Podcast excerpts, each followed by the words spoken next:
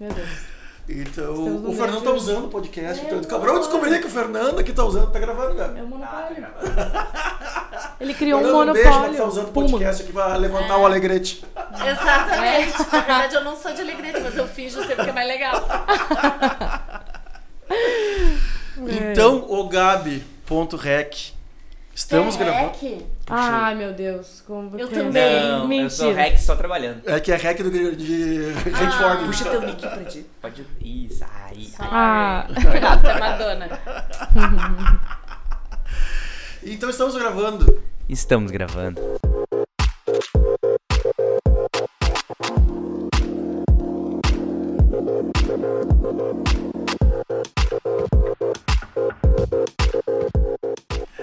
Então, tá. minha gente, é assim, e pior de tudo é que tá gravando desde antes já. Então, Ai, meu Deus. sabe aquele preto e branco que aparece aqui? Sei. Isso aqui. Do tipo, ainda bem que eu não virei água agora. né? E quem faz a edição é a esposa do Gabi. Como é que é o arroba da Anne? Arroba Anne Bianchi. Então, Anne Bianchi, muito obrigado. Deve ser o episódio número 70. Se a gente não é o 70, nós estamos muito perto, porque saiu 66 agora, então a gente já gravou uns pra frente também. Ah, se for de 69, olha só. Já Viu? Olha só. Poderia ter, pegar pat- vários patrocinadores aí, Eu nesse, nesse acho. momento aí. Tá mais agora. aproveitar. Ahn, E eu tô na setembro, dúvida que acho eu que é. passou. Hã? E é, eu acho. Se- É, se Bah, pesquisar. sério? Centenário. É. Saiu 66? Podia ter pegado, pego o patrocínio. Pegado, Jesus amado. Do. É normal. ah, É podia, ter, véspera de vento. podia ter falado com o Valen, Com o Valen. Pô, É. baita patrocínio. Tá em tempo, vale. Tá em tempo. Nem vamos cobrar esse merchan, Vale. Ah, Fábio, uma coisa que eu, a gente faz aqui sempre, no começo, é agradecer o tempo. Né? Ah, porque parar tudo, né? a gente conversou, a gente está se conhecendo, é sempre muito legal isso. E eu estou investindo muito nisso, nessa fase da minha vida, pós-pandemia, assim. Meio da pandemia, pós, que eu vi o que, o que realmente a gente cresce, ouve, aprende. A Paloma trabalha com a gente aqui faz quatro anos, já alguma coisa assim. Ah, e eu fiquei sete anos no quartel e eu trouxe toda aquela escola pesada para os meus negócios. E, e- e agradeço, acho muito certo, acho que é o caminho do é o caminho do dever, assim, os valores, as coisas corretas, as coisas com prazo, enfim, tudo aquilo. Mas tem uma coisa que lá realmente não, a gente não enxerga. Pra mim não importa se é azul, amarelo, sei que importa que o cara é se é soldado, se é farda, se não tá fardado, se tá bem fardado, se cumpriu missão, se tá tirando bem, se tá correndo bem. E aí eu a meritocracia pra mim era a única coisa que nivelava quando eu saí de lá. E o podcast tem me mostrado coisas maravilhosas, do tipo assim, tá, é meritocracia, mas analisa bem da onde essas pessoas estão partindo, Pra tu conseguir realmente ser justo. Porque se tu pegar só as pessoas que, que aqui estão na mesma mesa hoje e daqui partir a meritocracia e tu não avaliar o pra trás daquela pessoa, tu não vai conseguir ser justo. Até porque as pessoas têm oportunidades diferentes, né? É, não Exatamente. existe igualdade de oportunidade, então. Então esse, esse o que o, o isso que essa é essa magia que o podcast, assim, claro, tá todo mundo cansado aqui, todo mundo trabalhou o dia inteiro. Eu não, tô sempre ótima. Eu sou muito jovem. Ai, então trocamos. Aliás, nosso patrocinador Red Bull. E Tô aí, sempre jovem. ah, aí eu fico pensando assim, pá, será que. Ah, lembrei que eu fui buscar aquela hora ali. Cabeça milhão. O controle. Ô, Gabi, procura o controle do ar que tá em cima da minha mesa ali. Ah, isso é muito bom, porque É. eu tenho muito calor. Eu sou É, uma eu tô- pessoa eu não- eu que eu tô com calor. Sempre calorenta. É, eu- Esse monte de luz, assim, eu me Exatamente. achando, né, no teatro. E aí acabou que eu, eu- a gente tá cumprindo bem, assim. E eu tenho certeza que quem a gente mais aprende somos nós aqui. E é, parece, ah, isso é mimimi, vocês estão falando, pô, tu- logo tu vinhas que falam. Nós... Não, cara, é que é a maior verdade. Imagina, a gente gravou 70 episódios, 70 histórias. 70 histórias. Que a gente tá ouvindo a, a, a dor de cada um, a dor disso aqui. Cara, o crescimento é gigantesco. né? Então, obrigado pelo teu tempo. Obrigado por- Obrigada a vocês. Obrigado por deixar todo mundo. O maridão que veio aí, né, te deixar aqui. Veio aí. Viu? Se não tivesse estacionamento. Segurança. É, segurança, tá meu certo segurança particular. Ah, Tá certo ele, é isso aí, é isso aí. Manda um beijo então pro Rodrigo Caneca, colega é de profissão, verdade. né? Que eu sabendo. Rodrigo Machado, opinião. É, Araújo, Pepsi. É não, Olha então, esses aí estão produzindo uma coisinha Eles estão produzindo Não, bastante. E além de produzir, estão acertando, porque olha, é, dá gosto de ver. Olha, eu vou te dizer que eu já tô até meio cansada de ir a tanto show, porque eu vou em todos. Agora tem final de semana, tem Marisa Monte, eu vou nos três. Ai, São dessas. Caetano teve três noites também, eu fui nas três noites. Ah, Maravilhoso. Então, mas é um ritmo, né? É um ritmo. É, É um um ritmo. ritmo. Opa. É um ritmo. Então, obrigado mesmo, Fábio. Obrigado Obrigada por estar aqui com a gente. Paloma Mânica, minha parceira de apresentação. Muito obrigado pela tua presença aqui também conosco. Cara, de nada. Não, mentira. Muito obrigada por estar aqui. Tô muito curiosa sobre a tua história, louca pra ouvir. E é isso, vamos E a gente né? começa do começo. E a gente começa do começo. Eu só vou agradecer os nossos patrocinadores que viabilizam o nosso episódio. Red Bull, que eu brinquei no começo, mas a Red Bull foi a primeira marca que nos apoiou, acreditou na gente. Meio uma loucura, porque não existia esse canal dentro da, da própria Red Bull. E aí a parte de eventos meio que deu essa abraçada. E aí foi dando certo. E hoje em dia tem gerente de podcast dentro da Red Bull. E a gente criou esse canal, a gente hoje fica orgulhoso dessa, dessa conquista. Agora Vocês querem que eu leia pra é. vocês? Bah, isso seria Nossa, fantástico, vamos lá. É, Não tem nenhum concorrente meu aí. Ah, saber aí. Não. A gente vai saber agora. Ai, meu Deus. tu. Não No sei, próximo entendeu? episódio pode ser Então, tu. olha só. Aqui, o nosso patrocinadores Red Bull, que te dá asas. E hoje aqui recebemos o novo sabor de pêssego. Cadê o pêssego? Tá Atrás de ti. Oi, pêssego.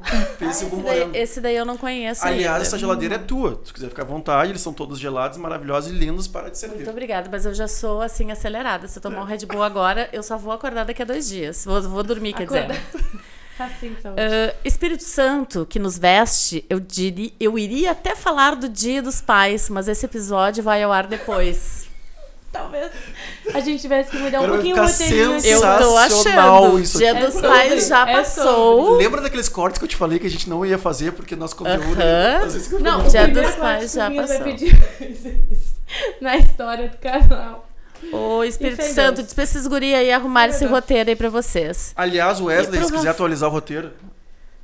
Viu, Wesley, por favor. Chama aí. E Rafael Toro Academia de Finanças, lá a galera prepara pessoas para ingressar no mercado financeiro, são diversas certificações. Segue lá no Instagram, arroba Academia Rafael Toro. Inclusive, se quiser trabalhar no Cicred, Viu? Tem que ter. Cicred 10, tem, tem um 20. monte, tem um monte de cursos, viu, no Cicred de área financeira, que é muito bacana, um dos maiores, inclusive, do Brasil, que mais tem. é mesmo. Uhum. Aliás, o- um beijo pro Eduardo Corsos, que nos conectou, inclusive. Ah, Não, não foi ele, na realidade foi o Moleza, quer dizer, o É, Fernando. Meu Deus, moleza, bota uma foto de quem é o ah, moleza põe, nós. Ga- Por Anne, favor. por favor, põe a foto do mapa Ai, do Rio Grande do Sul e de destaque o Deus. Alegrete. Destaca.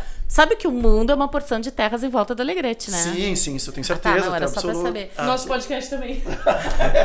Nosso podcast são vários convidados em volta de Alegrete. Viu? Fernando, né? Vulgo Moleza, Glauberzito. É, Viu? todo mundo. Então tá e todo nós temos mais aqui. os novos patrocinadores, que é a Cadeirode, que nos mandou essas cadeiras maravilhosas aqui. Ah, é verdade, muito boa. A mesmo. Cadeirode, ela ainda. não fabrica só cadeiras, elas fazem todos os tipos de móveis.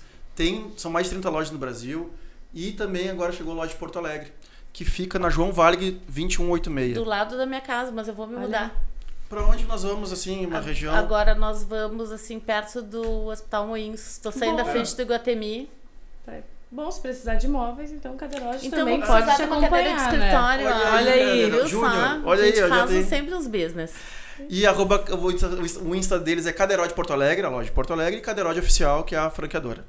Também temos o Cher, né? Um beijo pro Rafa, muito presente no nosso podcast, além de já ter gravado um episódio aqui, ele é muito presente, citado sempre. Pra quem não sabe o que é o Cher, tá? Ele é uma comunidade que São ajuda sensacionais. To... Exato, toda ali da área, veio pra revolucionar a área de comunicação e marketing. Então é, é muito bom, vale a pena entrar nas redes ali, é uma metodologia incrível, tem mais de 300 horas de conteúdo. Eles são bárbaros. Gente muito boa no mercado, então um beijo Rafa, um beijo Cher, é muito bom. E eu acho que os créditos a gente tem que sempre. As glórias a gente tem que sempre dar, né? Eu conheci o, eu conheci o, o Rafa através do Ah, Alf. verdade. Que o Cher Beijo, agora comprou, a, comprou a, a- a escola de RP, Uhum. que é do Alf e da Amanda. E aí, ah, nos conectamos, o Rafa veio aqui, a gente conversou, e aí o Rafa assim, cara, gostei de ti, não sei o quê, vamos conversar, vamos tomar um café. E a gente foi. to- Fica aqui, fica aqui. Eu gosto de ficar assim. Não, fica à vontade. eu tô- Eu tenho um só. Eu tenho um sócio que faz. Bom, isso aqui são cartões de visita, tá? É, ele fica colando as coisas em reuniões. Só que é difícil explicar pra ele que tem certas reuniões. Beijo, Pedro. Que não. Viu, que, Pedro? Que as pessoas notam, né? Little que, Peter. Enfim. Tipo, ele Ah, fica íntimos. desenhando macaquinhos, estrelinhas, Ele- vai fazendo aquelas É, eu desenho o assim. coração nas coisas do Pedro agora, que eu tô nessa vibe. é, então as coisas vão ficando assim. Tá apaixonada? E a gente. Eu sou. Sim, Muito. acabou de morar junto. É. Tá indo morar Arrasou, junto. né? Aliás, Cadeiroide, se quiser, né, patrocinar a casa do Mal Mal. Isso, tá? mal mal, inclui isso, tudo. Tudo lá dentro, mas só uma cadeira de Ai, escritório Mal pro Mal, mal. Mais gamer que o Mal Mal e não sei o É, que. passa o dia inteiro nisso. Poderia, olha aí, viu só? Eu? Estamos agora numa cadeira de plástico O realmente. negócio, que ainda o tamo- negócio é fazer conexões. Essa aqui não Isso é tem verdade. ponto, preciso de ponto. Mas aqui é verde, não quero. Quero Tem canetas coloridas aqui, ó. Da feijoada com samba, olha só, viu que legal. Aham. me Já- dá- Ah, eu vou Aham. pegar essa ser tua aqui. Isso aí, pega a minha. Ah, pegar. esse aí é da Vou pegar meu esse aqui, ó. paizinho. Esse aqui é do futuro. Esse aqui é do futuro. Ah, quer fazer, quer fazer merchan, teu pai? Tem merchan do meu pai? Nós não vamos começar o episódio nunca.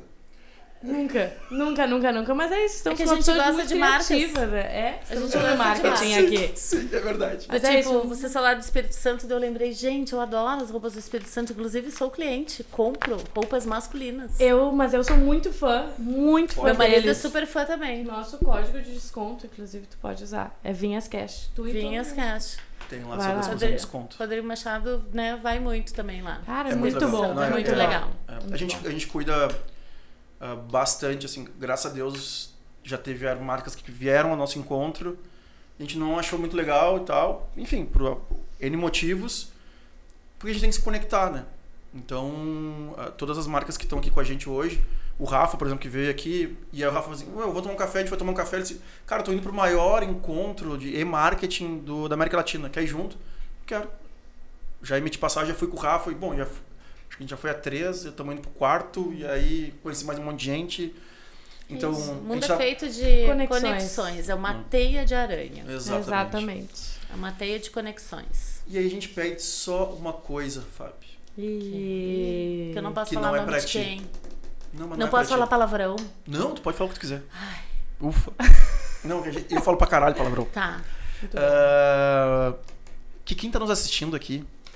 Que ele só se inscreva no canal, que ele só dê o like e ele só compartilhe. Porque as pessoas vêm aqui, passam e estamos aí, ignorou todo o nosso trabalho aqui. E a gente, o nosso são único pagamento pessoas. da pessoa que está É nos tão assistindo aqui, fácil. três segundos. Olha, ó, pá, pá, pá. É. E se tá gostando do episódio, vai lá e comenta que a gente vai lá e responder ainda. E se eu não responder, a Paloma não responder, o Gabi vai nos chamar atenção ainda, porque nós não a respondemos. gente É, vai já vai responder. fazer um NPS. E no MPS. E isso vai- aí. e a gente NPS vai responder, vai. qual Mas é. teria. Tu quer fazer. Tu, tu faz mentoria, consultoria? A gente tem um monte de coisa pra te perguntar aqui da agência aqui. Ah, meu Deus. Nossa, Faço. muitas. Faço. Olha aí, Faço. viu? Um monte de coisa. Na verdade, que a gente queria mesmo. Tem umas perguntas aqui. Na verdade, o episódio já acabou. Muito obrigada. Tá. Agora são as Ok, perguntas. Fique vocês. É louca. Fábio, então, ah, depois de todo. Ah, Essa zoeira essa infinita zoeira que que eu estamos acho hoje. sensacional. Ah, quem que é a Fábio hoje? O que, que a Fábio faz? E aí, você vai contando a história. E o meu papel da Paloma é só manter o storytelling todo ele. Tá. Sim, pra gente não se perder muito. Porque as janelinhas vão se abrindo, assim como já abriram 150 aqui. É. E depois a gente tenta voltar pro trilho pra galera entender o porquê que tu, che... o porquê que tu tá onde tu tá hoje. Tá bem. Gente, são 47 anos pra contar, é isso? Em 40 minutos. Em tipo o JK, 40 né? minutos. É. 55. Exato. Vambora. Ah, vamos lá, então. Ahn, quem é a Fábio hoje? Bom, ah, digamos que eu seja uma pessoa que eu tenha percorrido um monte de lugares sem nunca ter planejado muito, né? Mas com a consciência de que eu queria mudar. Ah, eu nasci em Rosário do Sul, terra da ervilha, terra do Gimp, que são as Terra do São- frio. Eu fiz um curso uma vez lá. Jesus, Ah, é porque tu não foi no Alegrete aí. Tu tá maluco. Não, eu servi em Santa Maria três anos. Aí eu fiz um curso em Rosário uma semana. Que Jesus. Olha, Que Santa Maria vai de menos 10 a 80 graus em dois dias. É. Mas o Rosário, ele é especial no frio. É, a fronteira oeste, ela é bem peculiar, principalmente porque é campo aberto, né? Então eu nasci lá, com dois anos de idade, eu fui embora para Pedro Osório. Isso fica do lado de Pelotas, era uma cidade que na época tinha 8 mil habitantes. Só foi de capital para capital. Pra- praticamente. E eh, eu fui porque meu pai era do Banco do Brasil, Uhum. então ele também optou por não seguir uma carreira executiva porque ele não queria fazer tantas mudanças assim com os filhos, até porque a gente é uma penca agora, né? Quatro dentro deste mundo de hoje, né? Um monte de filho. E eu fiquei eh, em Pedro Osório até os 10 anos de idade, foi onde eu fiz a minha formação, né, infantil, né, eh, e pré-adolescente. E daí eu fui para o Alegrete. Então, por isso que eu Por causa do banco também.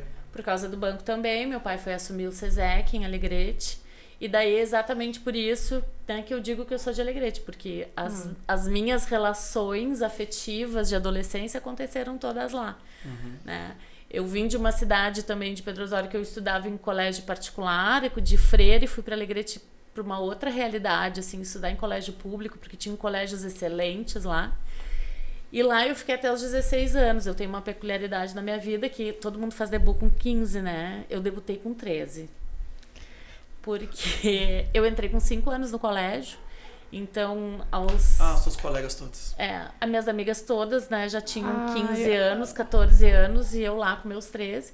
Mas eu era um mulherão, eu tinha 1,70m já, né? Já era super corpulenta e era responsável. E daí a minha mãe e meu pai me deixaram ah, debutar aos 13 anos de idade. Os 13 anos estava no primeiro ano do ensino Os médio. 13 anos eu tava entrando, eu não sei agora nessas coisas do ensino mas médio, eu não sei o que, que- mim é segundo grau. Ah, sim. É, Se tipo- formou na escola com 15. Não, eu me formei 16? com 13 anos. Não, que eu saí do colégio, assim, de coisa, com 16 anos. Foi quando eu fiz o vestibular. Ah, É, de, da, tava indo pro oitavo, da oitava pra primeira, que hoje tem, agora tem o nono Agora ano. tem o nono Ah, ano. não, mas é. na minha época não era. Não tinha nono Ah, vou ligar, por favor. Mas eu me formei com 16 também. Eu só queria saber se eu tinha 13 quando as pessoas tinham 15, porque eu nunca parei pra pensar nisso. É. Na minha própria vida. Ent- é, E cidade do interior tem muito isso, né? Uhum. Do tipo, principalmente, não, vai começar a sair depois que debutar. Né? É. Sim, sim, sim. Tinha isso. E daí eu nunca me esqueço, porque daí são histórias marcantes que tu começa a ficar mais velho, daí tu começa a lembrar de algumas histórias que marcam a tua adolescência. É que tu começa assim, por que, que eu sou assim? Começa aqueles questionamentos aí, tu, ah, não, é aquilo lá. Aí eu lembro que no meu baile de debutantes, eu lembro que naquele ano tinha caído o muro de Berlim. Oh, sim. Então, assim, pra mim foi uma época super emblemática. Uhum. Uh, lembro de. Lembro, assim, de várias reportagens, tudo. E eu lembro que no dia do meu baile de debutantes, o meu pai retirou o carro novo. E daí ele me levou de carro novo. Então, Que era uma Caravan diplomata no- dos anos 90. Foi a última edição da Caravan. Que, inclusive, foi um carro que acompanhou durante muitos anos, inclusive aqui em Porto Alegre. E quando eu, obviamente, eu me formei, né, terminei o colégio, eu vim morar em Porto Alegre. Tive, na realidade, que daí as opor- oportunidades que a gente estava falando, né? Eu tive a oportunidade de vir, de fazer cursinho. Meus pais compraram um apartamento no Bonfim, então eu sou guria do Bonfim também. Uhum. Ah, e ah, fiz um ano de cursinho no Mauá. Nem sei se Mauá existe ainda. Eu também não sei. Eu não sei mas se vai ser. a gente nem vai É. cobrar de vocês, Moa. Ah, mas assim, é que a gente tá passando. Quando tu vem pra Porto Alegre, essa é uma decisão tua? Ou os teus pais entendem que é uma, foi uma conversa ou era meio natural, assim, quem tem condições Era vai super, Alegre? era super natural tu sair do interior pra vir fazer faculdade, Uhum. né? E na realidade a minha primeira faculdade eu queria fazer psicologia. Psicologia só tinha aqui. Ou eu queria fazer relações internacionais, eu nunca sabia direito o que eu queria na realidade. Sim. E relações internacionais na época só tinha Brasília. Eu disse, ai, eu não vou morar em Brasília, né? E daí vi, vim para Porto Alegre, passei toda a minha adolescência, onde eu fiz todas essas minhas relações, tive meu primeiro namorado lá, então aconteceu tudo lá. E obviamente tinha aquela coisa, ou você ia morar em Santa Maria, que era mais perto, ou você vinha morar em Porto Alegre. Mas eu tinha amigas que são amigas até hoje, inclusive, minhas amigas muito próximas, que moravam na JB, ali na frente da Redenção, ali na José Bonifácio. E daí meus pais vieram para Porto Alegre e compraram um apartamento no Bonfim, na Felipe, para eu ficar perto das minhas amigas. Então, assim, muito mentalidade do tipo, não, vou deixar essas gurias morarem perto, porque vai ser melhor. E eu vim para fazer, né, vim para fazer cursinho, para fazer faculdade, né? morei com amigas, assim, que elas, né, várias, ah, foram passando, nem se lembro quantas, assim, mas eu acho que umas quatro, cinco, né, do, no período. E, e eu queria fazer psicologia. E teus pais tinham uma conversa sobre isso ou não? Era até o, até o bel prazer, Não, assim? eu sempre fui criada para tomar minhas próprias decisões com responsabilidade. Então, Uh, no interior a gente sai, assim, de, dia de semana, né? Uhum. Que nem aqui, mas assim, lá era. É festa. E meu pai dizia: quer sair de segunda a segunda, tu sai. Mas de manhã tu tem que estar no colégio e não pode dormir à tarde. Porque à tarde, né, tem que estudar, tem que fazer as tuas coisas, isso e aquilo. E na época, quando a gente tinha feira de ciências, eu fiz um trabalho na trabalho no colégio que falava sobre psiquiatria, né, sobre toda sobre todos os modos de ver, li muito Foucault na época. Então, eh, e daí eu resolvi que eu queria, eu não queria fazer eh, psiquiatria porque tinha que fazer medicina, eu achava que era muito difícil. Uhum. E daí eu disse, vou fazer psico. E que daí eu, né, tomei no porque é muito mais difícil, inclusive rodei Uhum. no teste psicotécnico. uh, na PUC, porque na época precisava fazer o teste psicotécnico, mas eu queria trabalhar com psicologia, trabalhar em hospital com crianças. Lindamente, quem faz isso é minha irmã. Eu sou a mais Uhum. velha de quatro irmãos. Eu, tô, eu, tô- eu não tô mais contando na ordem, né? Não, Vai- mas pode então ir. Vai, assim. é, vem com a gente. Vai Tá. lá, vai lá. Uh, eu sou a filha mais velha de quatro irmãos. Eu tenho meu irmão Flávio, que é advogado, que é o pai da minha única sobrinha, Lara, casado com a polaca. Uh, tenho a Pete, que é a Francine, que é psicóloga no Santo Antônio, que acabou né, realizando o meu sonho por ela. E tenho o Chesco, que o Chesco é publicitário, trabalha na Paim Uhum. hoje. Ah, também é o merchan para Paim também agora. Ah, vamos, Hospital o de Santa Rodrigo, Casa. não tem problema. O Rodrigo Paim, um beijo pra ti, um Ai, amigo. Ele é Rodrigo muito legal, querido, ele é um amor, O filho Rodrigo tem, altu tem altura desse, desse. Ah, o seu César tem, um Tem. altura. Eu tenho um autógrafo do seu César no livro do Galó, porque tem um capítulo no livro do Galó só sobre, só sobre a relação com a Paim. Exatamente. E eu pedi um autógrafo uma vez numa reunião. Eu fiz negócio com. Muito legal. Fiz uma- um negócio Aquele com livro ele. é bárbaro, né? É. Ah lá, ó, meu querido também. E hum, onde eu tava mesmo? Nós Com- quatro contando irmãos, teus irmãos. o Chesco ah, é, contando os meus irmãos. Pai. Aí tem, todo mundo mora aqui em Porto Alegre hoje. Eu, eu perdi meu pai ano passado, de Covid. Hum. E, e a gente é. Todo mundo é super, mega uh, unido, assim. A gente é realmente amigo, assim. A gente não é só irmão, a gente é parceria, assim. Domingo a gente faz churrasco todo mundo junto, daí a gente se vê nos shows todo mundo junto, daí a gente se encontra todo mundo junto, daí eu É. falo com eles todos os dias Ah, isso eu praticamente. entendo.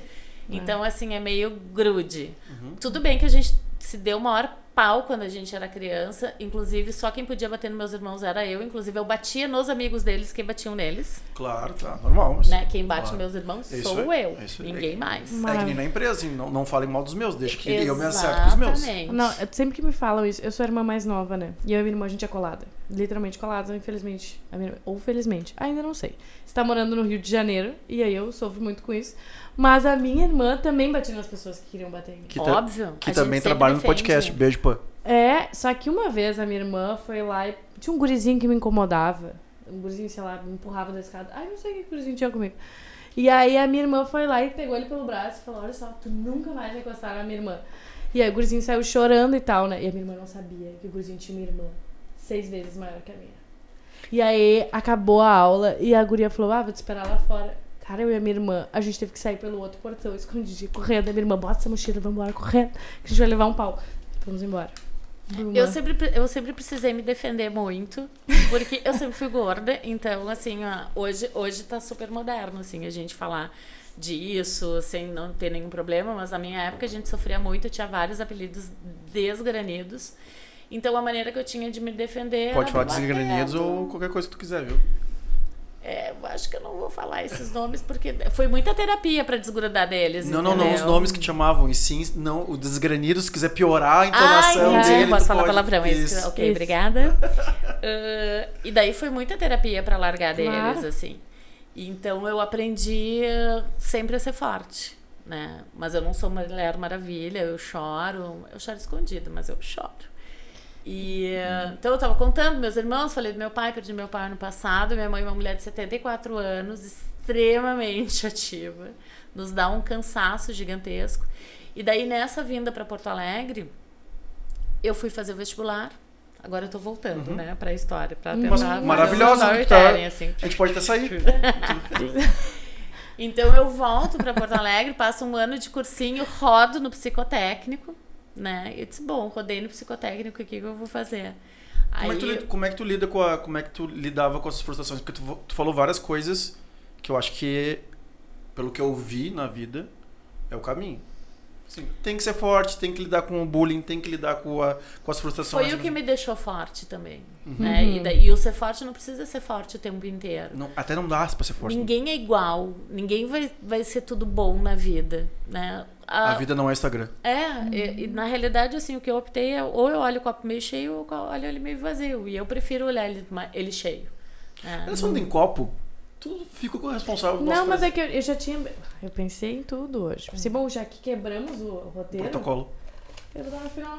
Só que agora, quebramos o roteiro do meu próprio roteiro. Que eu tinha criado. Então Não eu vou dar esperava esse plot, viu? É, foi um plot twist dentro do plot twist que eu mesma criei. Então foi uma loucura isso aqui.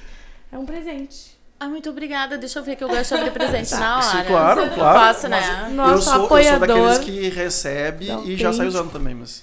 Olha, tem até meu próprio nome. Gente, vou levar lá pro Cicred pra tomar café. Ai, amo. Uma honra. Porque É, é, uma a- os- as xícaras de lá são pequenininhas e eu gosto muito de xícara grande. Muito Ai. obrigada, já vou levar. Sou desses também. É, Viu? xícara pequena pra café, não. Não Que dá. sem É graça, porque não é café, né? né? É balde de café o que a gente é, precisa pra... baldinho, a gente gosta muito do baldinho. É, entendo. Adorei, muito obrigada. O legal é que o nada. pessoal do Cicred vai ficar olhando assim, hum, pra ganhar uma dessas tem que ir lá. Tem que ir lá. O curso vai ter ciúmes.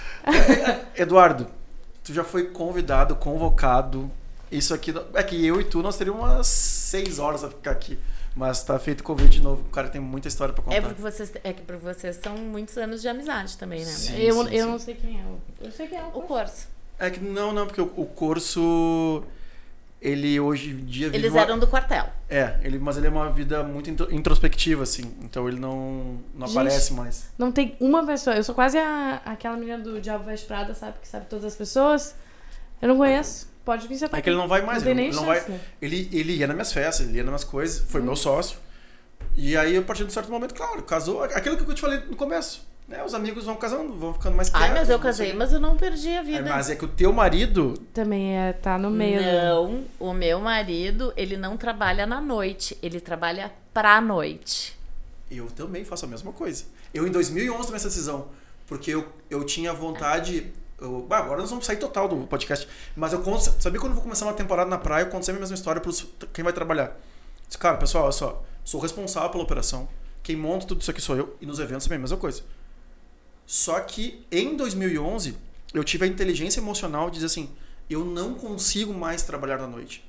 Porque cada jovem estudante de direito que chegava na minha cara e dizia assim: tu não. apontava o dedo na minha cara assim: tu não sabe com quem tu tá falando, porque eu sou o filho não sei do que, porque o direito do consumidor não sei o que, blá, blá, blá, podre de bel, tropeçando nas coisas.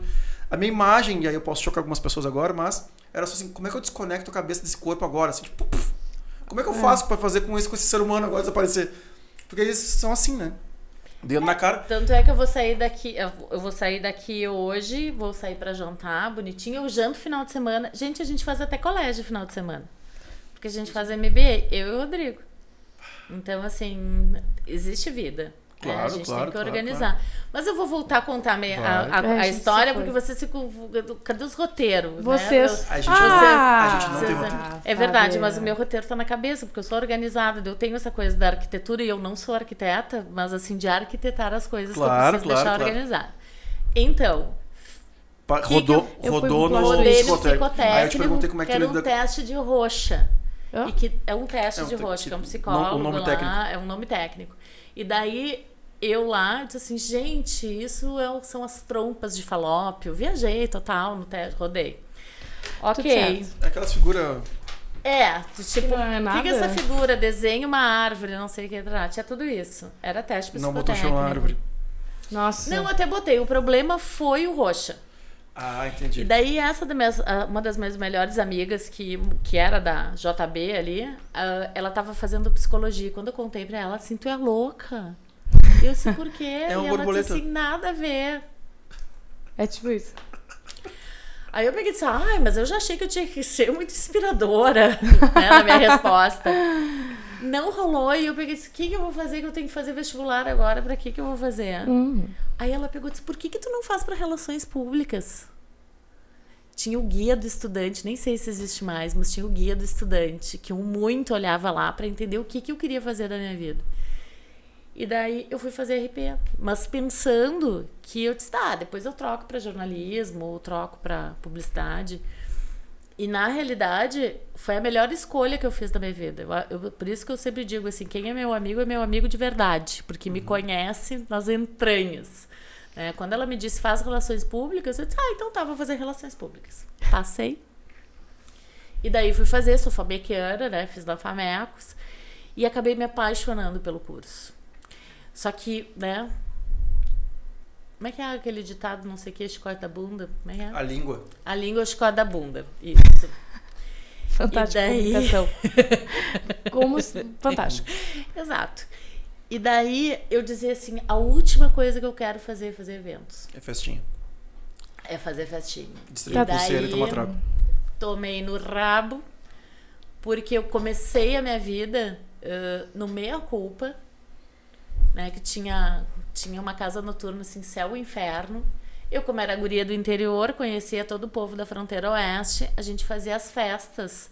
Né? Eu ajudava, obviamente uh, a vender ingresso, tinha camarote. Ah, hoje a gente chama de formador de opinião. É, as festas da Expo Inter. Uhum. Né, que acontecia assim, no La Camorra, La Atmosfera, que é tudo um lugar que não existe mais, mas eram lugares bárbaros, assim.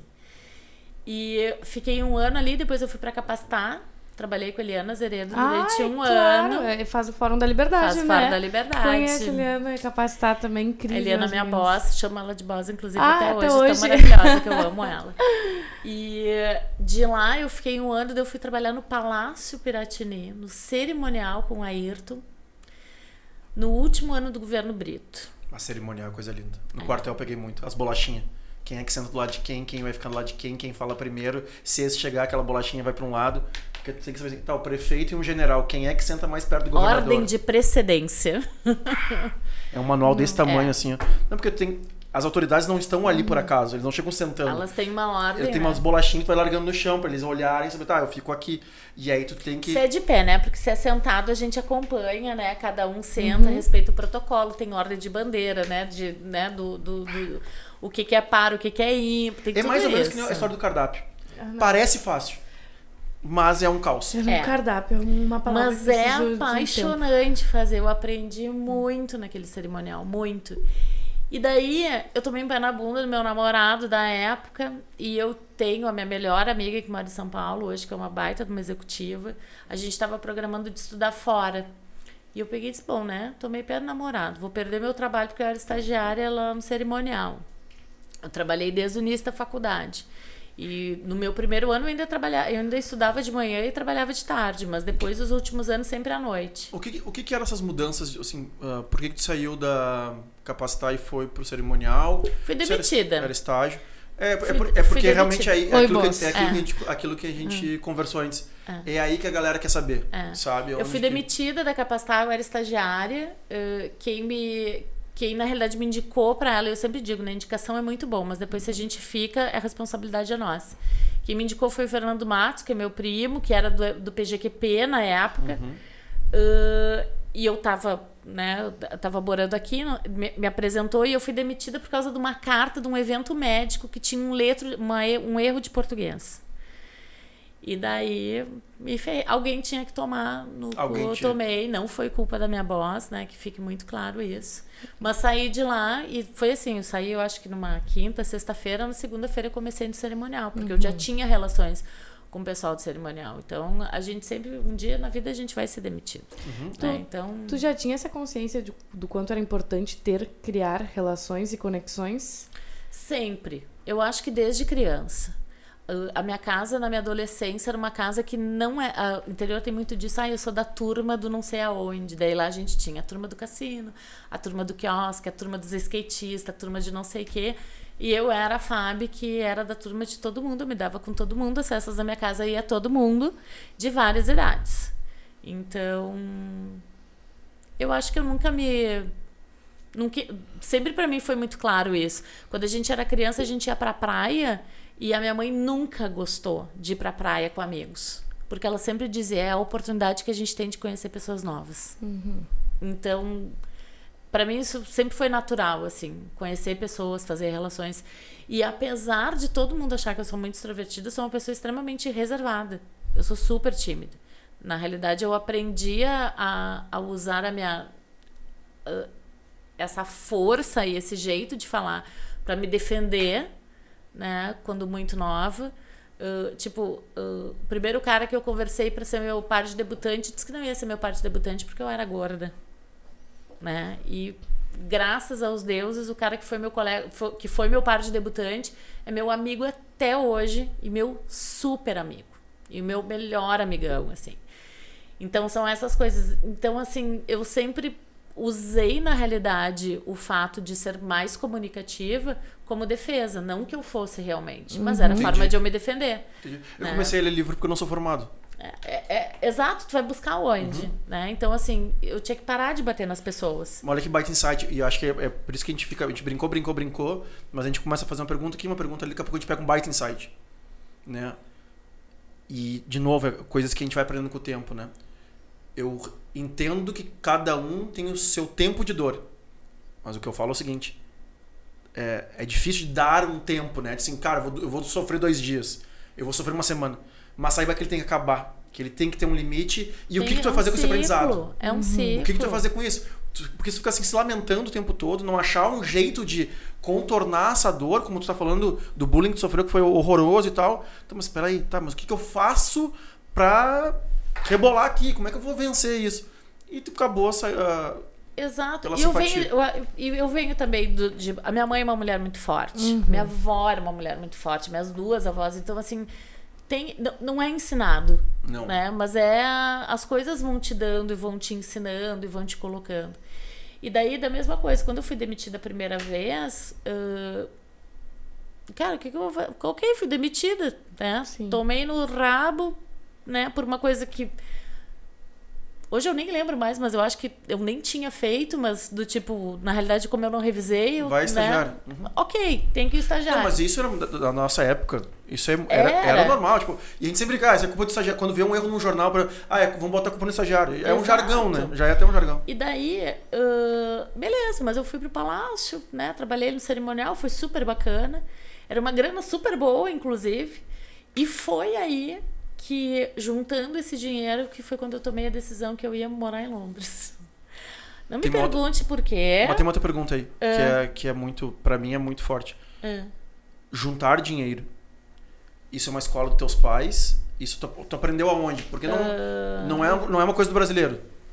Assim, ó, era uma coisa. A, a gente foi, eu, eu, sempre, eu fui uma criança, fui uma adolescente que a gente sempre pôde ter acesso a muitas coisas. Mas eu muito recebi não do meu pai e da minha mãe, para eles entenderem que nem tudo era um sim.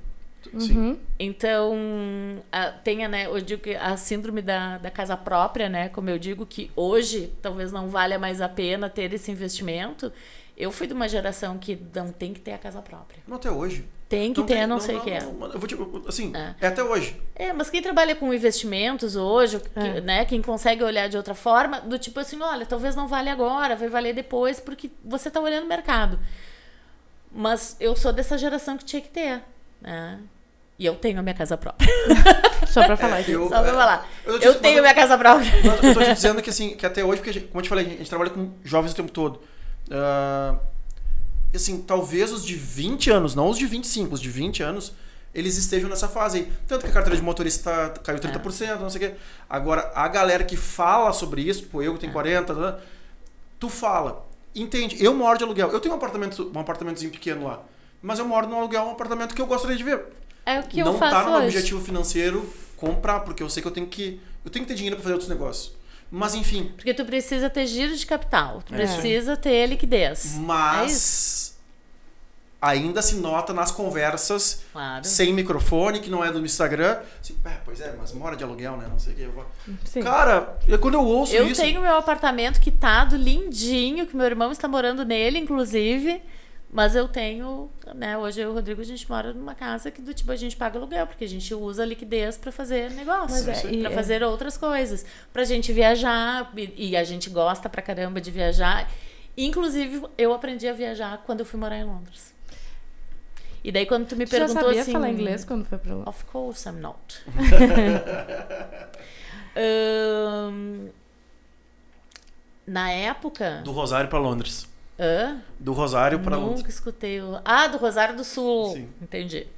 Ahn, e na realidade, quando eu, quando eu fui viajar, e que daí tu estava me perguntando a história do dinheiro, né? De, né eu, eu, tinha as contas pagas aqui, então, né, pelo, pelos meus pais, né? Eu, eu tive bolsa de estudo, né? Eu apliquei para bolsa, ganhei bolsa de estudo quando eu fiz Famecos.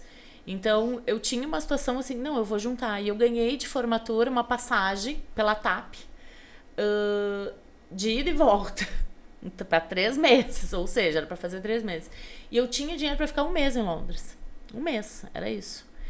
E, uh, eu fui. Para vocês terem ideia, eu cheguei de terno branco em Heathrow. Porque eram as minhas vestimentas do momento. Eu trabalhava no palácio, então eu só sabia me vestir de terninho. Gente, eu tenho foto. A primeira vez que eu fui no Hyde Park uh, de terno. Oi? Não, mas as pessoas, tu sentiu olhares diferentes lá? Eu nunca claro fui que tão... não, Exatamente. não, nunca. Mas assim, quando eu olho e digo assim, nossa, não era o meu jeito, não era o meu estilo de vida, como.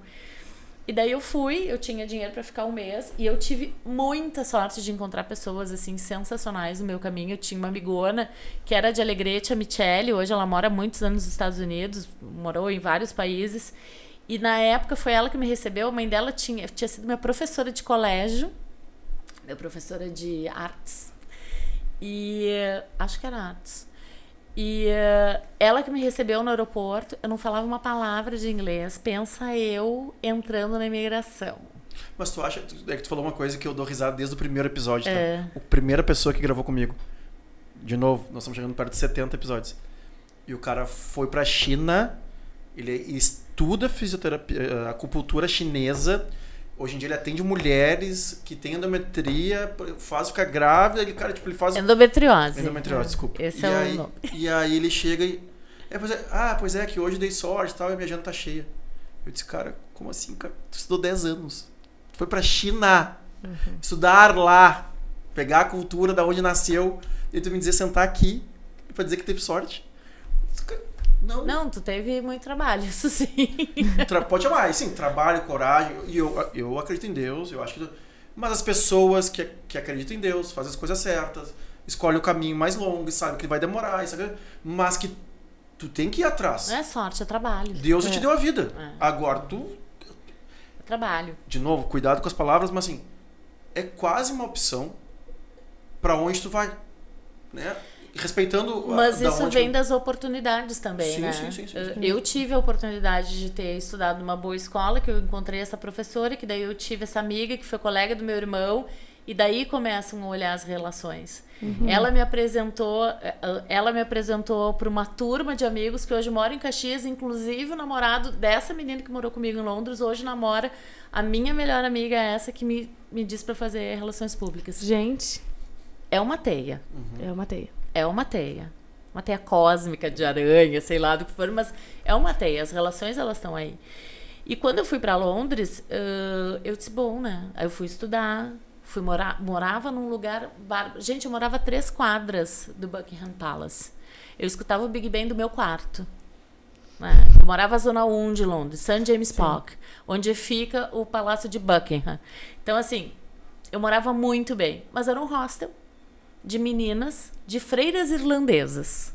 E delas não deixava a gente usar decote, delas puxavam os decotes da gente porque não podia usar. Um tempo depois, eh, elas saíram e daí acabou assumindo o governo, mas eu tinha meu quarto, eu dividia minha cozinha com outras quatro estrangeiras, né? Dividia a cozinha, banheiro, essas coisas. Foi uma maravilha. E eu acabei, era para ficar três meses, eu fiquei dois anos. Eu juntei muito dinheiro e voltei sem um centavo, porque eu viajei tudo o que eu queria. Então, Como é assim, que- o- no tudo. lá tu trabalhou no quê?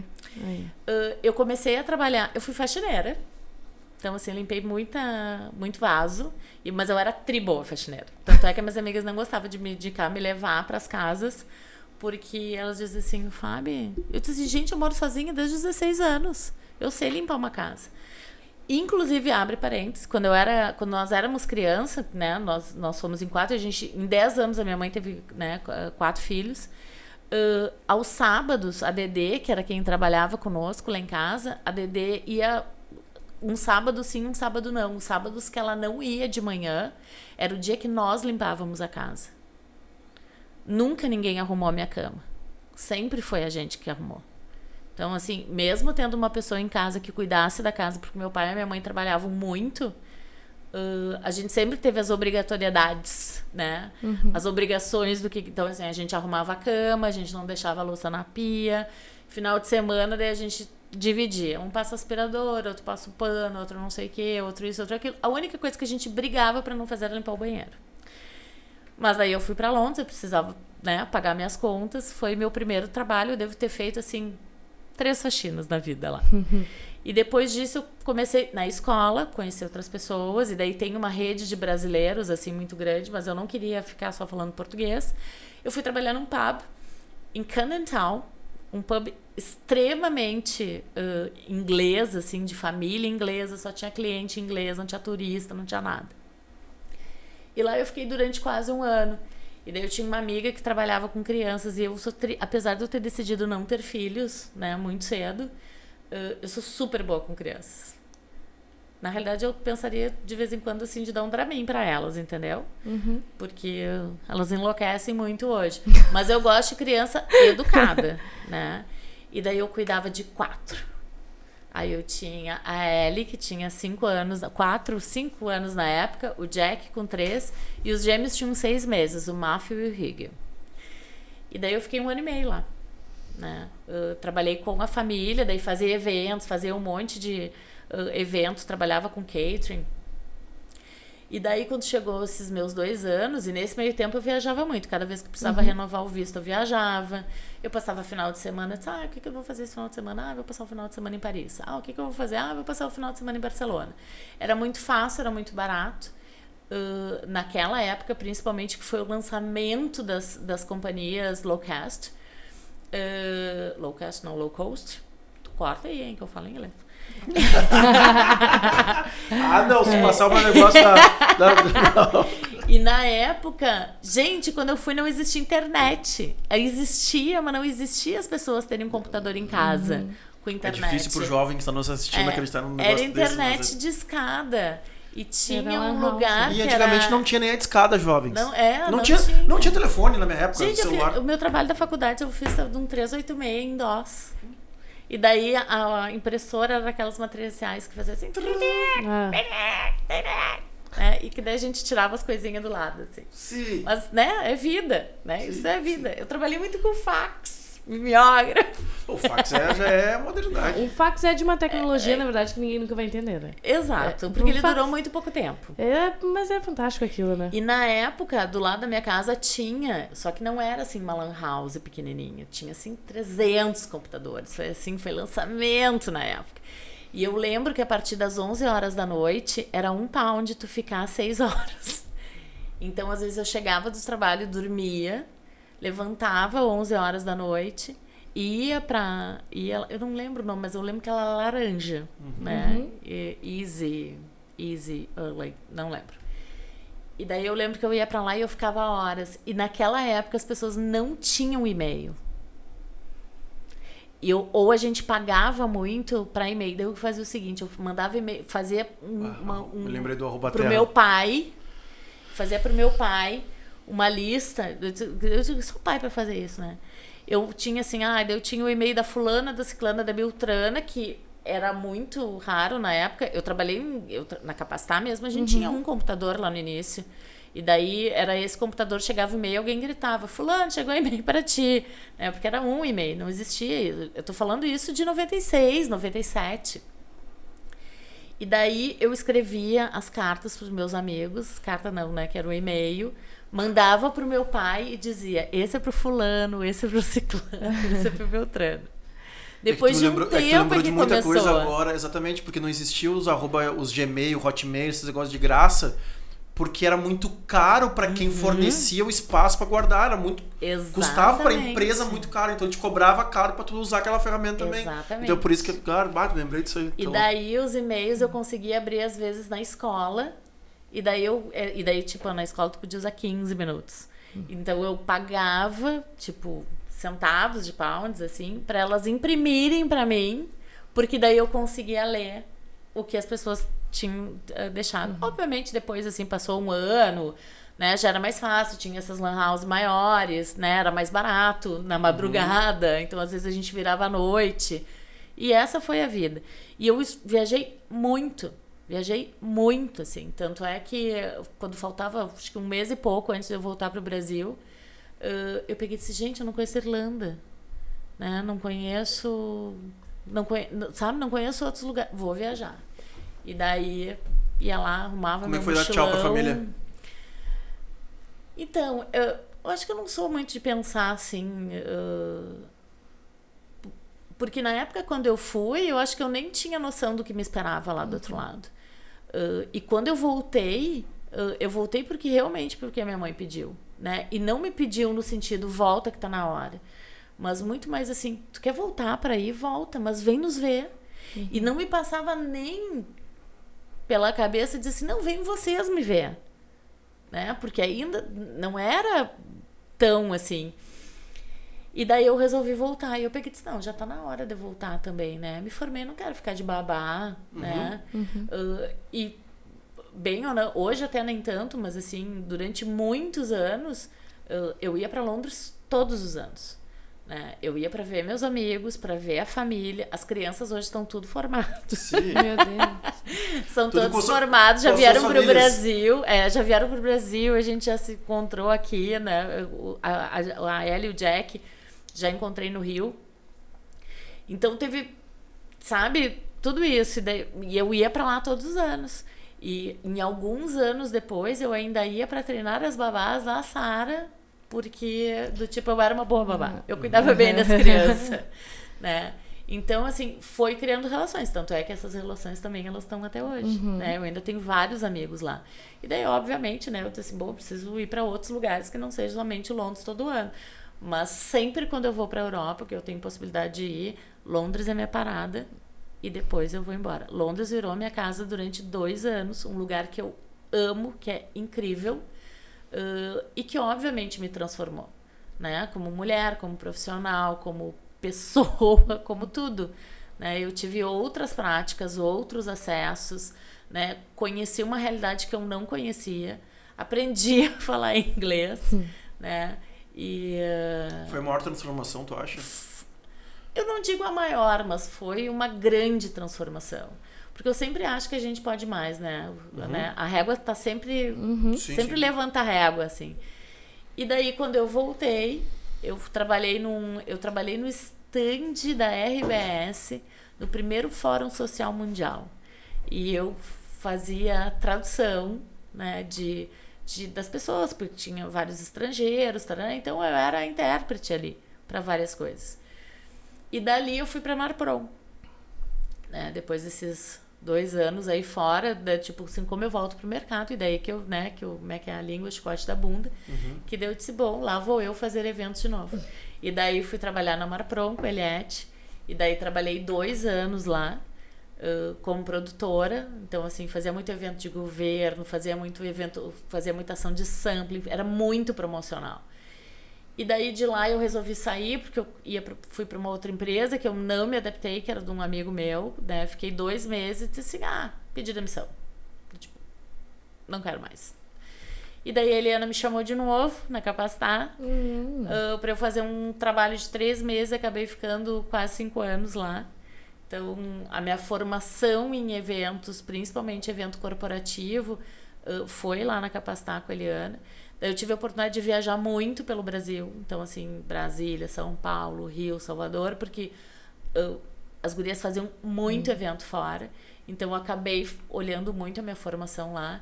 Aí teve um dia que eu cheguei... E daí foi lá também, que daí eu fui, pela primeira vez, fui morar sozinha, montei meu apartamento. Quais foram os fatos que, volta duas casinhas, que, quais Hum. foram os fatos, e não se pegando a, a nome de empresa, nada, Hum. mas assim, assim, bah, fiquei dois meses, porque eu já fiquei três meses numa empresa também. Assim, mas pra ti, quais foram os fatos, assim, cara, isso foi a tua cultura, foram os teus valores, foram... Valor. Ah, esse meu amigo era um cara muito legal. Mas o sócio dele, eu tinha... Não fui com a cara.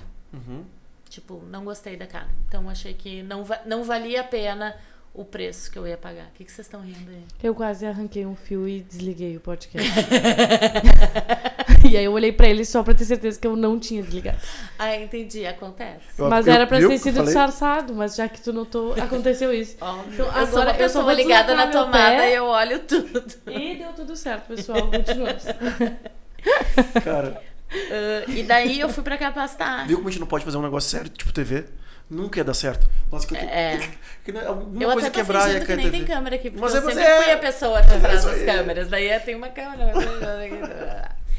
e daí eu fui pra, daí fui pra capacitar e daí teve um dia que era muito trabalho. Mas eu tive a oportunidade, assim, na capacidade de conhecer pessoas sensacionais. Eu nunca vou esquecer que eu troquei e-mail com o Domênico De Masi, entendeu? Ah, o Eugênio da Fonseca. Então, assim, muitos presidentes a gente. Assim, porque foram muitos anos, né? Então, eu tive muitos presidentes que passaram ali. Então, foi, foi uma época, assim, onde eu aprendi muito, onde eu precisei também aprender muita coisa. Eu dizia, assim, que eu falava mais inglês na Capacitado que quando eu estava morando fora, assim, porque ah, como, ela, como a Capacitar faz muito evento internacional e muito evento corporativo, tem muitos convidados de fora. E já passei perrengues, assim, ó, gigantescos, É desse que a gente gosta aqui. né? Ah, Não sei se é o que a Você- gente gosta, mas é o que a gente vive, né? Olha. Mas teve dois fatos, Opa. assim, que eu e a Helena, quando a gente conversa até hoje, a gente ri, assim, cara, que zica que deu daquela vez. Porque tinha um palestrante dos Estados Unidos e, né, e americano para chegar no Brasil precisa ter visto para entrar. E por algum motivo ele saiu dos Estados Unidos quando chegou aqui na Polícia Federal, ele foi deportado. E ele era o principal palestrante do Bah. evento. E o cara foi embora. Não tinha essa coisa do tipo, ah, entra online. Não existia isso, gente. Não existia. Hoje é uma treta, eu e o Gabi, que a gente fica falando assim, bah, meu, será que vamos fazer online com o cara de São Paulo? Eu, bah, meu, melhor que não, porque, bah. Não dá. Tentei fazer, eu, fiz uma vez com o cara dos Estados Unidos, mas é que o timing, tu perde o olho no olho, os gestos, tu perde o... Tem. E é assim, evento pra mil pessoas dentro do WTC em São Paulo, entendeu? E daí ferrou. Aí veio aquela máxima, Fábio tem que checar tudo, tem que checar isso, checar aquilo, não sei o quê. E eu disse, tá. Eu perguntei pro cara, o cara me disse que não, bom, eu vou ter que ser muito mais assertiva nisso. Aí teve uma palestrante no outro ano, mesmo evento, mesmos evento. clientes. ah, uma americana, mas morava na Suíça há muitos anos. Suíço não precisa entrar. Não precisa de visto para entrar Uhum. no Brasil.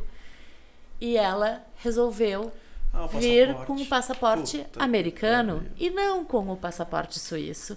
E chegou aqui, ela ficou presa na Polícia Federal. A sorte é que ela não foi deportada. E daí, pelas relações, né, muito do cliente, da capacidade, de toda a rede que a gente acabou fazendo ali, Pelo amor de a Deus, não gente tá invadindo, não é conseguiu um- liberar através de um ministro com Itamaraty, tirar ela de dentro do aeroporto. Gente. E ela foi, chegou. Tipo, tipo, era pra chegar às duas da tarde, a gente conseguiu liberar às 11 da noite. Mas ok, Mas chegou. ela chegou. Não, isso né? aí, tá. Mas do tipo, quando a gente diz assim, ah, a merda não cai duas vezes no mesmo lugar, cai. Cai porque caiu, Uhum. né? Caiu, a gente teve. Então, assim, o quanto também a gente precisa fazer double check de ab- absolutamente tudo, assim, né? Exato. Principalmente quando as coisas são importantes. E daí um dia eu cheguei e disse pra Eliana, Eliana, tô indo embora. E ela, eu acho que tu tem que ir mesmo, porque eu acho que tu tem que ir uma empresa grande, né? Acho que tu tem que ir mesmo. O que, que tu vai fazer? Não sei. Acho que eu quero trabalhar no varejo. Por quê? Porque a Capacitar fazia um evento no Rio, eh, que era da Abras, da Associação Brasileira de Supermercados, fazia Agas aqui. E eu acabei me apaixonando por dados, acabei me apaixonando por comportamento do consumidor. E daí foi onde eu enveredei a minha carreira. Sim, por isso que falou NPS na hora que... Foi onde eu enveredei minha carreira, porque daí eu disse pra Eliana, ele, naquela época, um pouco antes, tinha saído meu passaporte italiano. E daí eu disse, bom, né? Mais fácil. Apesar que agora com o Brexit não é tanto assim, né? Mas antes, eu disse, bom, vou morar em Londres. Eu disse, ah, se eu não conseguir emprego aqui, vou morar em Londres. E daí no meu último, na minha última semana, assim, minhas duas, eu pedi, eu- isso também é uma coisa, né? Eu pedi demissão em março, eu fui só conseguir efetivamente sair da Capacitar em julho, porque eu fui dizendo, não, tem esse projeto, esse projeto, isso eu vou continuar tocando, isso eu vou fazer, não sei o quê. Como eu não tinha nenhum lugar para ir e também não estava procurando, eu disse, bom, depois que eu sair, eu procuro. Se eu não achar, eu vou embora para Londres. De uma facilidade, só que nisso eu já tinha 30 anos, né? Uma facilidade assim maravilhosa. E daí no meu nas duas últimas semanas, eu acho, de capacitar, a Renner me chamou. E daí na Capacitar eu já era gerente de atendimento, né? Já tinha clientes grandes e eu entrei na Renner como analista. Né? Eu disse assim, bom, eu vou dar 10 passos para trás para dar alguns para frente. Claro. E daí foi onde, né, entrou o varejo na minha vida, onde eu me apaixonei por essa cachaça. E daí eu fui para Renner, na época que a administração da Renner era lá no Passo da Areia, lá na CIS Brasil. Tomara que as pessoas. Eu tô tentando interromper o menos possível, mas tomara que as pessoas que estejam ouvindo tenham capacidade cognitiva de entender os vários insights que tu dá durante, assim. Tipo assim, eu limpava o banheiro muito bem, eu dou 10 passos para trás para dar um para frente, eu entendo o momento, eu sou flexível, eu não sei o que. Eu resumo tudo isso porque eu falo lá quando eu trabalhava. Eu e o Fernando nós tivemos várias Uhum. relações já, tá? De ele ser meu chefe, eu ser o chefe, a gente ser sócio. E, e eu falo que na Farms lá, que foi uma das, uma das viradas da minha vida, eu era posto Piranga. Que hoje em dia a, tradu a tradução. A é- tradução é aquela- virou, virou é aquela bordão. propaganda. Aquela propaganda. Assim, fala com Vinhas. Importa o assunto. Eu era o gerente de marketing, mas eu sabia de- da cerveja, eu sabia da banda, eu sabia quando tinha festa de colégio que locou a sexta-feira, era eu que produzia, era eu que falava. E, e- e o- e tudo que tu está falando aí é exatamente isso. Não importa o que eu tenho que fazer. Eu vou fazer bem feito. Se é limpar o banheiro, se essa é a gestora de marketing Cicred, ou se é fazer um evento para capacitar. Eu vou fazer bem feito, vou ser flexível. Se tiver que dar do- dois passos para trás, eu vou fazer, mas eu tô- é que eu vou dar os passos para trás, mas eu tô enxergando lá na frente já. Mas isso vem valor de casa, né? Sim. Isso é de valor de família, assim, de, de- Meu pai sempre foi um cu de ferro, assim, a minha mãe também, assim, sempre trabalharam muito, queriam melhor. Minha mãe é professora, né? Foi professora de história a vida inteira dela. E ela só deixou a sala de aula porque ela foi convocada para a delegacia de educação. E dela disse assim, que eu gosto de sala de aula, vou me aposentar. Daí Ela se aposentou com 43 anos e foi mandar o negócio dela. Foi fazer, foi estudar, fez, fez outros cursos, foi fazer, ah, esqueci o nome, ah, e daí tinha estética, daí hoje, hoje, ela, hoje ela é uma empresária, ela tem loja, né, ativa, né, acabou largando um- mais em função da pandemia, depois da perda do meu pai, mas do tipo extremamente ativa. Então isso ve- vem também de casa, do tipo, Vamos lá. me fa- né? Vamos correr, vamos fazer evento, que é meu bordão. Inclusive, eu adoro dizer, vamos fazer evento coqueiro. Ahn, e daí a Renner me chamou. E daí eu fui para cuidar das as aberturas de loja da Renner. Eu entrei na Renner para abrir a 49 loja. E eu, quando eu saí de lá 12 anos depois, a Renner já estava lá com 400 e poucas. Putz, tu é o livro, eu li todo o livro, é o, é o livro do, é o livro do Galó. Tu pegou toda a fase É, do. Peguei toda a Tu pegou ele fase. chegando, ele já tava lá Não, pegou ele já, tá, ele já tava lá, o Galó já tava lá. Acho que ele tinha com 20 Ahn, lojas. Ele Vamos lá. chegou com 16 lojas e, e, quando, e quando ele chegou, ah, já não tava. Quando ele chegou, não. Quando eu cheguei, não tinha mais a JSPN. A JSPN tinha acabado de, de sair da operação brasileira e a Render tinha acabado de virar a primeira empresa de. a primeira corporação brasileira, né, com IPO. Então, eu peguei toda aquela mudança, mudança de core na empresa, reestruturação das áreas. Então, pa- passei por todo esse movimento também. E, obviamente, a Render foi uma escola de varejo incrível, né? Trabalhar com Galó, com a Lu Franciscone, sabe? Tem pessoas assim, ó, bárbaras. O Fábio Fati, que é hoje presidente da, né, o presidente da, da Renner, quando eu entrei lá, o Fábio era gerente regional, né? Então, assim, teve um crescimento, assim, bárbaro. Então, assim, a Renner também me deu milhares de oportunidades de aprender milhões de coisas novas, né? De abertura de loja, de entender mercado, comportamento de consumidor, quando a gente né, começou a entrar para Norte e Nordeste. Uh, então, tu e tinha já que aprender. E tu já tinha viajado do Brasil, tu já tinha. Então, se, Quando eu fui para Renner, não. Eu- na eu capacita- tinha na capacidade, mas a capacidade. Não, viajar Brasil inteiro é tu conhecer o Amapá, é tu conhecer Teresina, né? É tu ir para é, é tu ir para estrada de Terra Vermelha, onde as pessoas fazem fila para andar de escada rolante porque nunca teve assim como um Porto Velho. Então, assim, isso para mim foi conhecer o Brasil, né? A Renner me proporcionou. Com a Capacitar, eu fazia eixos grandes, né? Rio, Capitais. São Paulo. Mas, assim, bem Rio, São Paulo, fazia só coisa legal. Eu entrei muita obra da Renner, né? Coloquei muita galocha, né?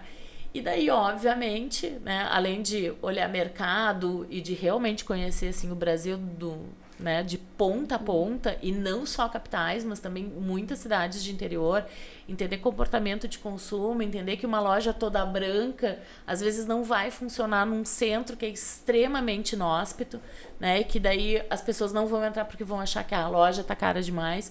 Então, assim, foi um aprendizado incrível. E daí foi aí que né? Eu, eu já fazia milhões de anos Planeta Atlântida pela Capacitar, já fiz por Ipiranga, taraná.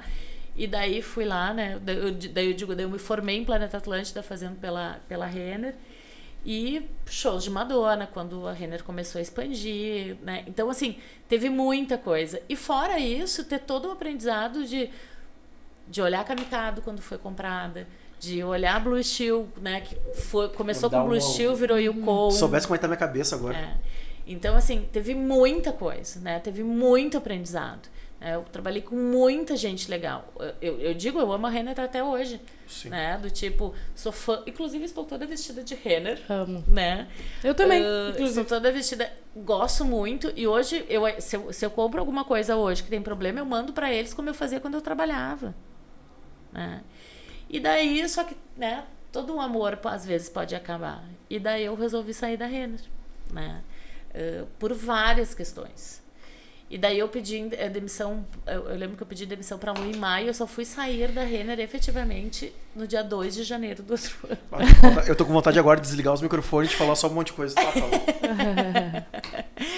E, eh, e foi muito bacana, assim, porque eh, foi uma relação super de amor, né? Eu, eu deixei- eu sei que eu deixei portas abertas, eu tenho muitos amigos até hoje lá.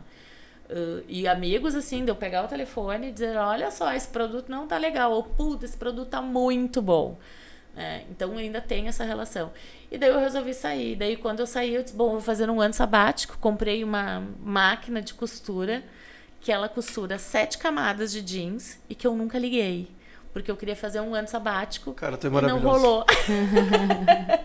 e não rolou, obviamente. Combinei, já tava casada com o Rodrigo, né? Combinei que do tipo, tá, eu vou ficar um ano Vou ficar quieta. sabático. Te prometo que eu vou ficar quieta.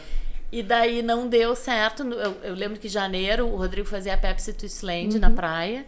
Uh, e daí fui, fiquei com ele, virei produtora, né? Tudo ele me mandava fazer.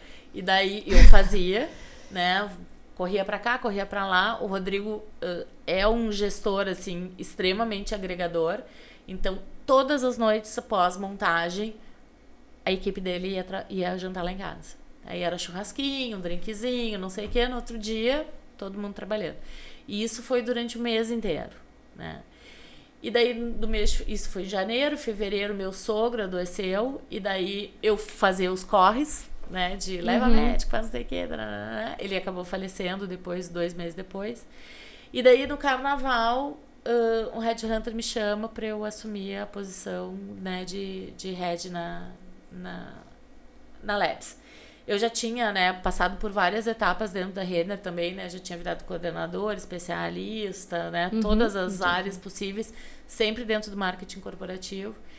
E daí, Quais, quais os de- quais os degraus que tu teve que. Pra quem, pra quem quer ser executivo, tá? Porque a gente tem poucos executivos aqui no canal por enquanto. E eu, e eu quero. Aliás, tem um da Labs, que é meu padrinho de casamento também, que é o Roger Donati. Tá lá faz, Ai, o Roger, queridão, faz pouco tempo que ele tá lá. e já tá também. Eu tenho muito respeito porque eu conheço ele há, muito, há muitos ah, e muitos e Roger muitos, é um muitos anos. queridão. E eu quero trazer mais executivos aqui, porque como não é a nossa linha, acaba, acaba que eu me identifico pouco e acaba. O podcast é a nossa cara, né? Então acaba que não, não- Exato. E aí eu quero trazer mais, e ele é um dos que eu quero que. Ai, eu faço uma lista pra vocês depois. Ah, faço com- muitas indicações. Inclusive, com- um dos meus papéis na vida é essa adianta. Eu arranjo emprego pras pessoas, eu faço conexões de, né, de pede ah, o Rafa do. Share, vocês, É, tu e o Rafa Share a gente empresa. faz, né? A gente faz qualquer negócio. E daí, onde eu tava mesmo? Já me perdi. tava indo pro ah, Labs. então. O Red Hunter da Não, daí tu me perguntou. Quais são os É, degraus? os degraus é, os tu. degraus. Eu sou uma pessoa operada, né? Uh, e daí o, o, o, time lá da, da Renner dizia que eu tinha estômago operado. Então, por isso que eu era tão resiliente. Uh, e, e a outra coisa que eu aprendi muito, assim, uh, tu ser gestor é uma, é uma tarefa muito difícil. Muito isolada e muito quase egoísta, porque é só você. Né? São poucos a, a forma que você troca. Solidão uhum. do comando no exército. Exatamente. É a solidão do comando. Então, então por todas essas etapas né, que eu passei pela tu, pela tu deveria ter umas 60 perguntas para ela agora, porque ela tá, é. porque ela tá assumindo, ela tá assumindo aqui na Combo esse cargo que a gente, os é. sócios estão saindo, vamos dizer assim. Eu sempre digo assim que uh, como gestora hoje, né, eu digo as pessoas têm que estar preparadas para crescer, porque às vezes tu é um baita de um analista, tu é um baita de um especialista, mas tu não está preparado para gestão. E, e, o, e, o, principal papel do gestor não é só o técnico, né? O técnico é um, é, é para mim, é uma segunda fase. O primeiro é cuidar de pessoas, né? E, e não é papo de, de GP, RH, sei lá, de qualquer coisa. Uh, é porque realmente, assim, tem algumas frases, né, que a gente diz, ah, é umas frases piegas, mas elas, né, são verdadeiras. Mas elas são tipo, piegas ou clichês por um é, motivo, né? Por, por motivo que as pessoas usam elas de... São verdades. É. E daí vira assim, cara, quem entrega resultado é o time. Exato. O gestor vai sempre cuidar de pessoas. Isso é verdade. Né? É, o, é o gestor que tem que puxar corda, que tem. Não, tô bem aqui, obrigada. E, um, e daí eu fui para Labs. E daí lá eu tinha o desafio.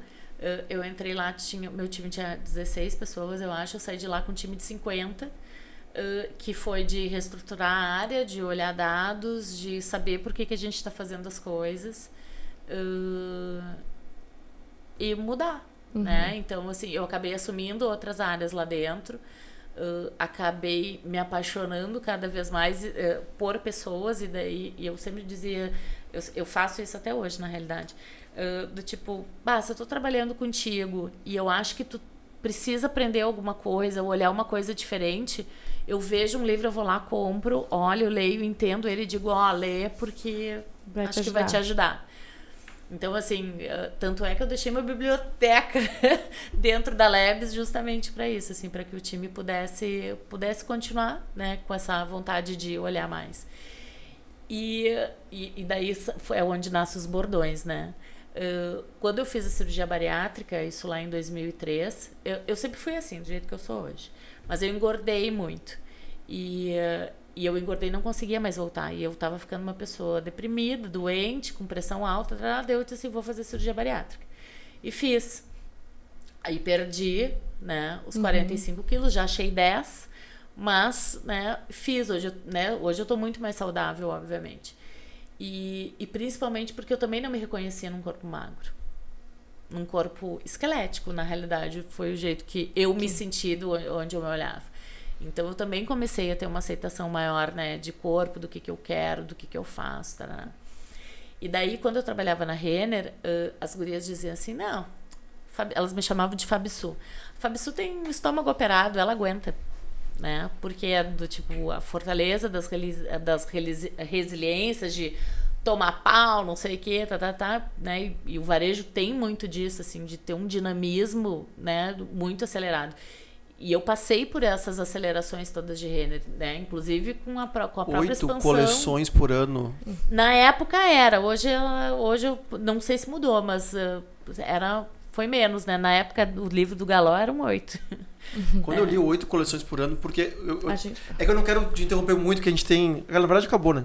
8 e meia. A gente tava batendo papo agora. Uh, a gente tem uma marca própria aqui de roupa, por causa do festival e tal, uhum. que a gente uhum. vai fazendo. E a gente que fazia. Aí eu disse, cara, quando eu li o livro, e por isso que eu acho que a mágica do ler. Eu comecei a ler por uma dor e hoje em dia eu leio e eu faço isso que. Eu não faço tão específico como tu, assim. Tipo assim, pra ti. Né? Isso eu fiz em casa esses dias, pra minha mulher. Eu disse, ó, pega esse livro aqui. Eu, ela, ela, ela é o contrário de mim. Ela tem um mestrado, ela dá URGS, ela é papai, uma dentista, que dará. E eu não. Eu disse, cara, mas olha só, pega esse aqui de mindset. Dá uma lidinha nele só pra tu ver como é que, que pode mudar alguma coisa. Então, para ela eu faço. Pra galera eu digo assim, meu, vamos ler esse livro aqui. Mas aí lê em conjunto. A gente lê em conjunto. Faz uma cumbuca, a gente lê, faz um, discute. A gente faz curso online. eu- eu- e assim, da minha cabeça também. Pego e vamos, vamos fazer. Porque a gente vai elevar o nível da agência como um todo. A sabedoria, ela tá nessas coisas, assim. E daí, eh, esses bordões começaram assim, né? Eu, eu dava, eu falava... Por que, que eu contei da bariátrica? Porque um dos meus bordões era estou incendiando. Eu sentia muito calor. Né? Pelo fato, eu tava obesa, né? Eu- é- Era muito mais dificultoso. Imagina eu com 45 quilos a mais, gente. Era um desespero, né? Então, assim, eu sentia muito calor. Então, eu dizia, estou Sim, incendiando. E a pressão alta. É. Tô E os problemas, e a incendiando. meta, e a... Tô incendiando, tô incendiando. E daí sempre diz, né? Sempre disse muito assim, faz vento coqueiro, né? Te mexe, tira a bunda da cadeira. Era, inclusive, né? Um dos botões Decide- dentro de Renner, né? Decide andando. Tira a bunda da cadeira, vai lá e faz. E, hum, e daí, voltando pra Leves, na Leves eu criei novos bordões, que é Barata Voa, né? Ah, hoje eu tô bem louca. E eu avisei. Mas o Barata Voa, pra mim, assim, é o mais sensacional. Porque é quando, tipo, tá todo mundo paradinho aqui, né? As baratinhas no bueiro, daí tu diz assim, gente, vamos mexer aqui. Daí segue É. as, todas as baratinhas voando. Ah, gostei desse teu Jeep aí. Aí, ah, e daí foi desses bordões. E daí chegou uma época que eu peguei e disse assim, vou sair da, vou sair da Labs também. Depois de quatro anos e meio. Esse- essas, essas saídas assim, tipo, tá, fui. É, tu conversa em casa, conversa com alguém, tu tem uma pessoa que tu, tipo, assim, troca uma ideia, ou assim, bah, bateu aquela dor aqui na boca do estômago que eu tenho às vezes e, tipo, cara, tô, tô de saco cheio, tá ligado? Assim, eu faço terapia há 15 anos, né? Eu faço coach executivo há mais uns 5. então, tem coisas que eu tomo decisão mesmo, assim, de tipo, vou fazer porque eu vou fazer. Mas, obviamente, que eu converso. Até porque, assim, se eu resolvo parar de trabalhar, alguém tem que pagar minhas contas, entendeu? Alguém tem que pagar meus carnê da Renner. Ah, então, não é bem assim. E, mas o Rodrigo sempre me deu muita liberdade, nunca, nunca, nunca interferiu. Nem pra eu ficar, nem pra eu ir embora. Até porque se fosse uma pessoa que interferisse, não conheço o Rodrigo, mas ah, a tua índole não a permite. Não, não é, seria- e, e assim, ele sempre diz assim, tô do teu lado, a decisão que tu tomar, tô contigo. Tamo juntos. né? Obviamente, assim, tem o ciclo dos irmãos e da, da mãe e do pai, né? Que agora não tem o meu pai, mas, né, tem ali a... Então, tem o ciclo da discussão familiar do tipo, vou tomar essa decisão, mas quando eu falo, eu já tô com a decisão tomada. E daí eu resolvi sair da- Labs porque eu, eu sempre digo que, ah, e isso pra mim é uma verdade muito importante, que as pessoas elas têm que crescer e têm que ser livres para voar. Né? Elas ficam porque elas querem, mas elas têm que ir embora, elas têm que estar preparadas e, e o meu papel era esse. E eu já tinha entendido que o meu ciclo tinha finalizado ali, que eu precisava ir para um outro lugar, que eu precisava aprender coisas novas. E daí eu tomei a decisão, ainda fiquei mais um mês e pouco lá, me dou super bem com o Otelmo, que é o presidente lá, com, né, com o Drebs, com o time de lá. Ahn, mas daí eu peguei e disse, bom, agora o que eu vou fazer? Eu disse, ah, eu vou ficar pelo menos uns seis meses, né? Do tipo de boas. sabático aquele. No sabático, tentando... Mais uma máquina. Tentar usar minha máquina. A minha máquina, inclusive, não tá nem mais na minha casa, tá lá na casa da minha irmã, porque ela costura e eu, até hoje, eu não sei colocar agulha na máquina. Né? Mas eu, ainda é meu desejo, que eu quero fazer essas coisas Uma manuais, chega, é assim. aí. E, hum, e daí, dificuldade de quando tá em casa assim, tá, tô com tempo livre. O que, que você faz com o tempo livre? arrumo gaveta. Tá, tu sabe o que fazer pelo menos. Arrumo livro, arrumo guarda-roupa, faço uma faxina em algum lugar. ahn, se é pra eu ficar parada, eu vou dormir. Sim. Uhum. Então, É, eu tipo, meio, eu acho que... então é, a minha vida é mais acelerada, assim. É, porque assim, eu não sei não fazer nada. Não, eu tenho um ócio criativo, assim, de vez em quando. Quando eu vou pro sítio, eu, eu não faço nada. Eu, Tipo, é, Eu tenho. Eu, Eu planto umas coisinhas, assim, mas brinco com as galinhas, entendeu? Porque tem. Tem a Leila, tem o Frederico, tem a Entendi. Dalberta, tem a, A família. Cajazeira. tá. Aí tem as galinhas, entendeu? Tem Uhum. uma relação nas galinhas ali. E, mas eu não faço nada. Do tipo, lá eu me permito a realmente, assim, Viver estar no meio momento, da natureza e não fazer nada. Mas é muito difícil pra mim não fazer nada. É, pra mim é. É um exercício, não- na verdade. É um exercício. E eu não, eu não tô falando que isso é certo, tá? Exato. Deus o livre, os jogadores de plantão aí. Mas eu. como eu falo quase tudo que me vem e por isso que é, porque se não for a verdade aqui, aí eu não faço. Aí eu não, aí eu não vou ficar o dia inteiro nós quebrando o pau aqui, quando a gente tá quebrando, tem um evento gigantesco segunda-feira, Somos uma terça-feira. família. Ah, eu não vou ficar aqui até as oito e meia sabendo que minha mulher ficou com meu filho sozinho. Meu filho ficou o dia inteiro no colégio. E aí o tempo que eu tenho é de noite, eles até passaram aqui antes, né? Vieram É. passar pro colégio aqui perto. Um beijo. Aí dei um beijo pra ele ver, não sei o quê. Ela, ela trabalha o dia inteiro também. Aí ela foi lá, deu banho, se virou com copiar, não sei o quê. Pra eu ficar de galhofa aqui, ficar, sabe, de papo fraco. Então não. Ah, Eu tenho muita dificuldade também em não fazer nada, né? é, mas é, é um exercício que o cara tem que fazer. Viu? Ah, não. por causa da mídia também. Né? Então assim, ah, não fazer nada e ficar duas horas no TikTok. Não, até porque assim, eu, por exemplo, agora eu estou sofrendo porque a gente vai se mudar e eu não vou conseguir fazer a mudança do jeito que eu quero porque eu não tenho esse tempo. Mas eu gostaria eu de encaixotar livro por livro, xícara por xícara, talher por talher, entendeu? Porque eu sempre fiz isso, por que agora eu não vou fazer? Só que agora realmente eu Vai não tenho esse uma tempo. empresa que ela vai chegar lá Ela e vai ter que me ajudar. Não, ela vai ter que me ajudar. Só que é assim, ó, não é o que eu gosto. A nossa última mudança, eu fiz toda ela sozinha, inclusive com checklist, com o número das caixas, o que tinha dentro da caixa. E quando chegou a mudança, eu ficava dizendo: isso é nesse quarto, isso é nesse quarto, isso é na cozinha, isso não sei o quê, porque estava tudo já devidamente separado e muito organizado. Isso quem me, quem me ensinou a fazer foi os eventos. Então, assim, eu já Checklist. tinha tudo organizado e planilhado. Chega engasgar. Tudo Calma. pronto. Não Tem E tanta, daí- coi- tem tanta coisa pra falar. Mas que não pode ter dito. E daí, quando eu, sa quando eu saí da Lebes, indicação? eu, eu, eu cheguei também, né? Porque daí tu, tu chega também numa idade que tu diz assim, cara, o que, que eu vou fazer? Uh, e eu tomei a decisão de, de escolher a empresa que eu gostaria de trabalhar, de olhar para as empresas que eu gostaria de trabalhar, que tivessem um propósito uh, mais a ver com as coisas que eu acreditava e principalmente para deixar um legado, né? Para fortalecer uh, seja uma comunidade, seja por educação, seja por, uh, por pelo ecossistema, para alguma coisa. Né? Eu disse assim, eu não tenho filhos, né? Mas eu tenho sobrinho, eu tenho amigos, eu tenho um mundo. Então, assim, cara, o que, que eu vou fazer? E eu tive o privilégio de escolher onde eu queria trabalhar, né? Uh, e daí eu digo assim, daí, do que a gente estava falando, ah, não foi sorte, não, cara, foi Não. trabalho duro, né? Então, assim, eu elenquei cinco empresas que eu gostaria de trabalhar, conversei com essas cinco empresas, né? E daí entrei para alguns processos, assim. Uh, Deixa eu conversar com uma empresa, porque isso é legal. Eu nunca tinha ouvido isso. Talvez. Deixa eu conversar com uma empresa que não tinha vaga. Tipo assim, olha só, Caderode. Eu quero analisar tua Sim. empresa e eu quero trabalhar aí. Eu nem sei se tem vaga pra mim, mas tá aqui meu currículo, eu sou assim, eu...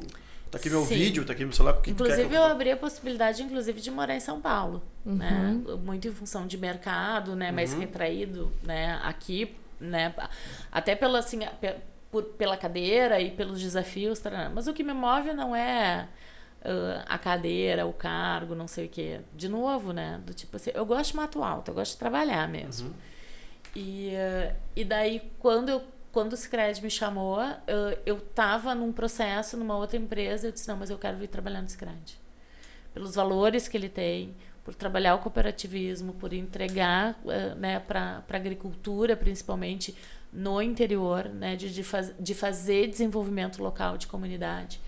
E eu disse, cara, eu quero trabalhar, eu quero é lá que eu quero trabalhar. Eu parei o outro processo seletivo que eu estava, que era uma posição, que era, era tudo, né? Era tipo, era um sonho para qualquer pessoa. Mas eu tomei a decisão de ir para o Sicredi. E eu estou muito feliz de ter tomado essa decisão, né? Porque eu gosto de trabalhar mesmo. eu gosto de mato alto.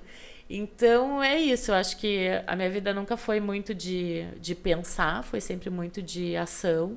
E, eh, e eu sempre vou mudando ela conforme eu acho que o vento está me levando, né?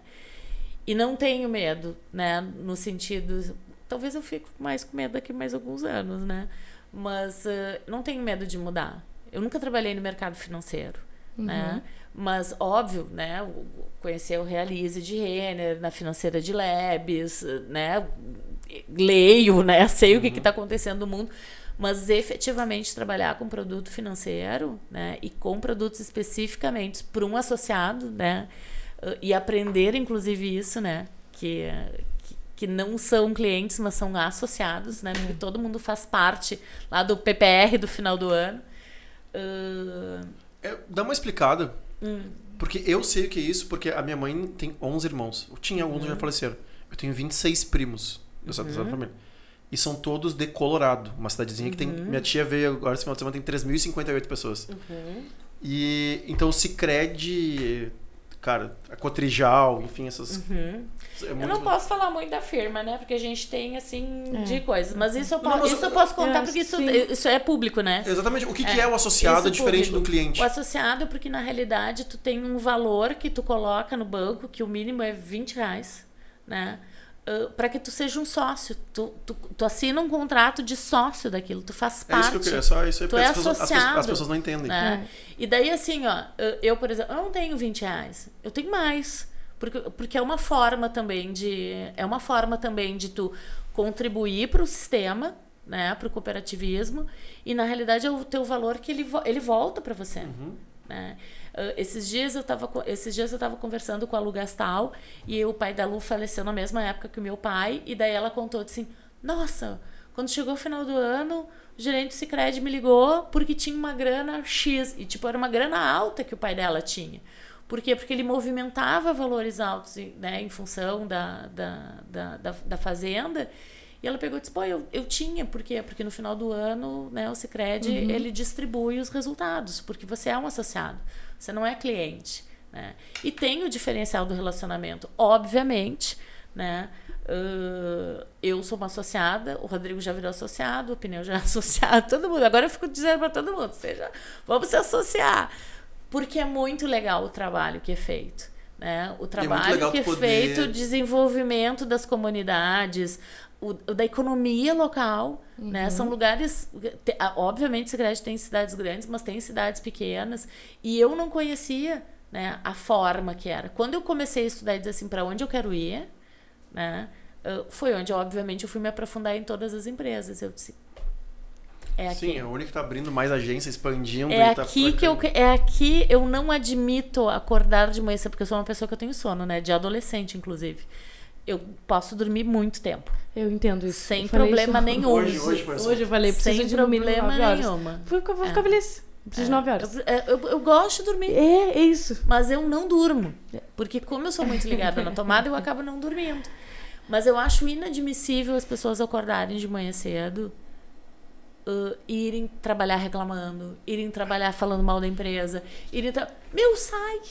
Não tá Mas feliz, sai! Olha quantos anos tá em empresas, tá? Eu, na minha aventura, depois do quartel, eu fiquei três meses numa empresa, seis meses numa empresa. E eu descobri uma coisa, e lá eu levei livro, eu era funcionário. E lá eu le... eu fico a galera, tipo assim, meu, tu lê uns livros aí? Tipo, meio escrito. Sim, cara, eu leio o livro. O que vocês querem saber? Ah, eu quero saber sobre isso. Cara, eu comprei os livros, dei os livros. Cara, o livro é 30 reais, né? Dei, então, ah, meu, um livro. Aí eu descobri que a galera tá trabalhando 30 dias só pela espera do dia 5. Eu disse, cara, vocês são tudo infelizes aqui. Nos... Por quê, cara? Eu trabalho pra tirar férias. É difícil. Eu trabalho agora pra estudar, porque agora eu faço colégio, né? Eu tô fazendo um MBA, um Prime MBA em Big Data. É, Power BI, né? É Aí eu peguei e disse assim, ó, fazer. gente, por quê? Eu fiz comunicação, eu fiz relações públicas, mas eu nunca vi nada de, administra de administração. E a co- a coisa que eu mais vejo hoje são números, né? Uhum. Inclusive, há muitos anos eu só vejo números. E eu acabei me apaixonando por dados. Ah, e principalmente por isso. Por que, que eu tô fazendo isso? Qual é a minha meta para fazer isso? Qual é a minha cenourinha na frente do, do cavalo, sabe? O que, que, eu, o que, que eu vou entregar? O que, que vai ser de diferente aqui?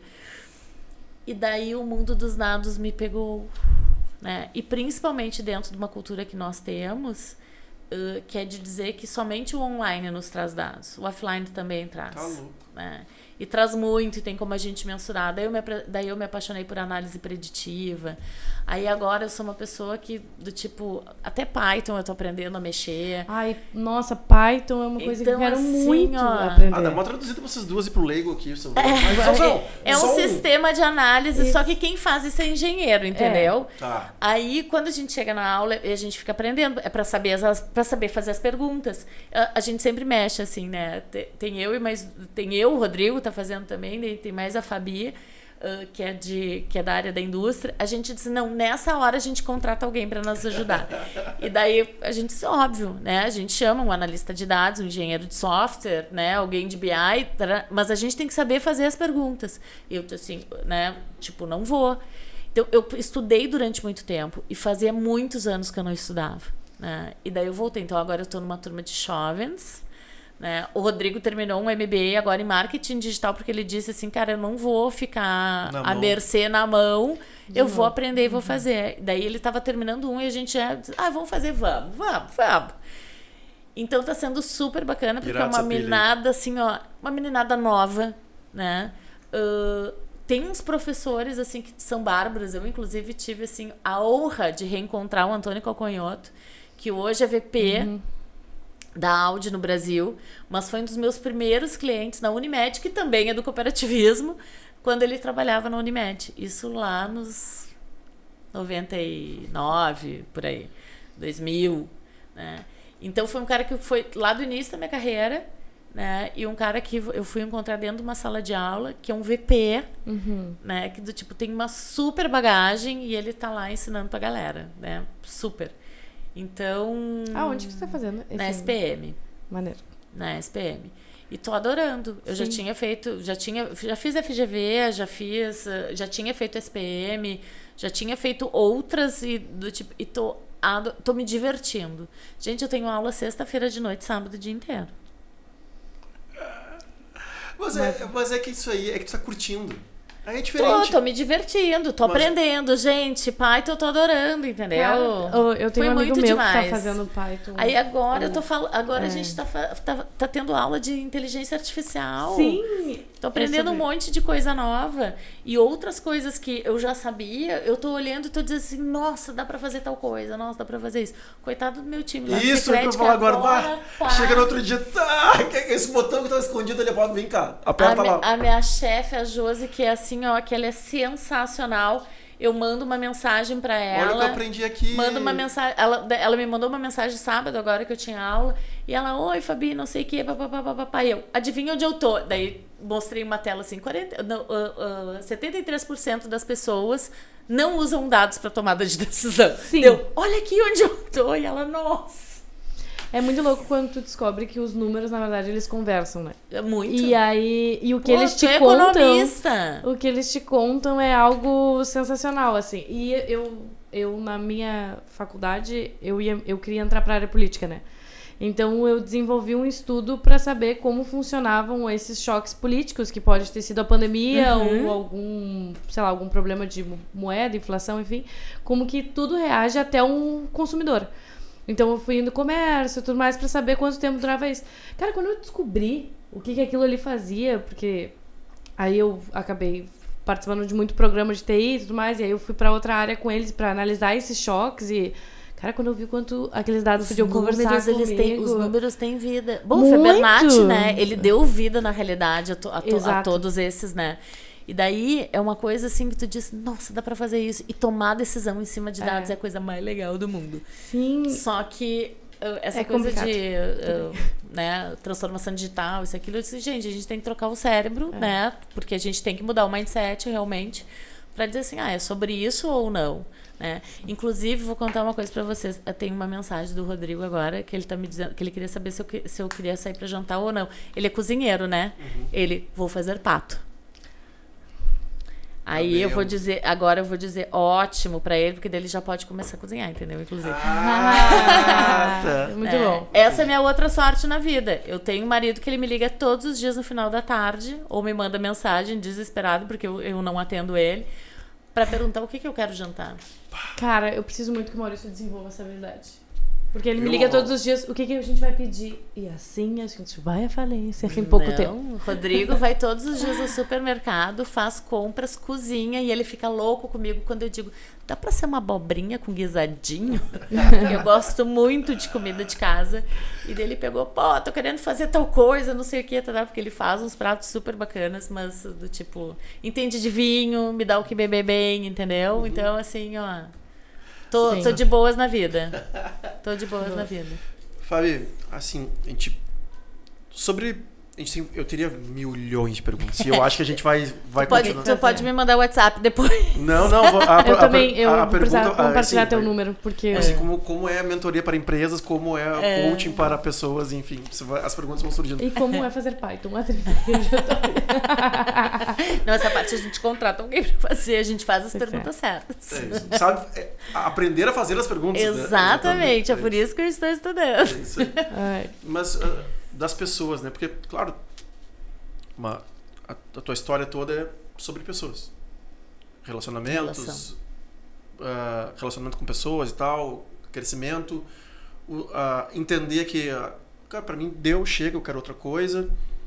Mas sobre a gestão das pessoas. O que que tu... Tá, hoje eu... Essa, ah, hoje eu tenho que desligar o Gabi e eu vou...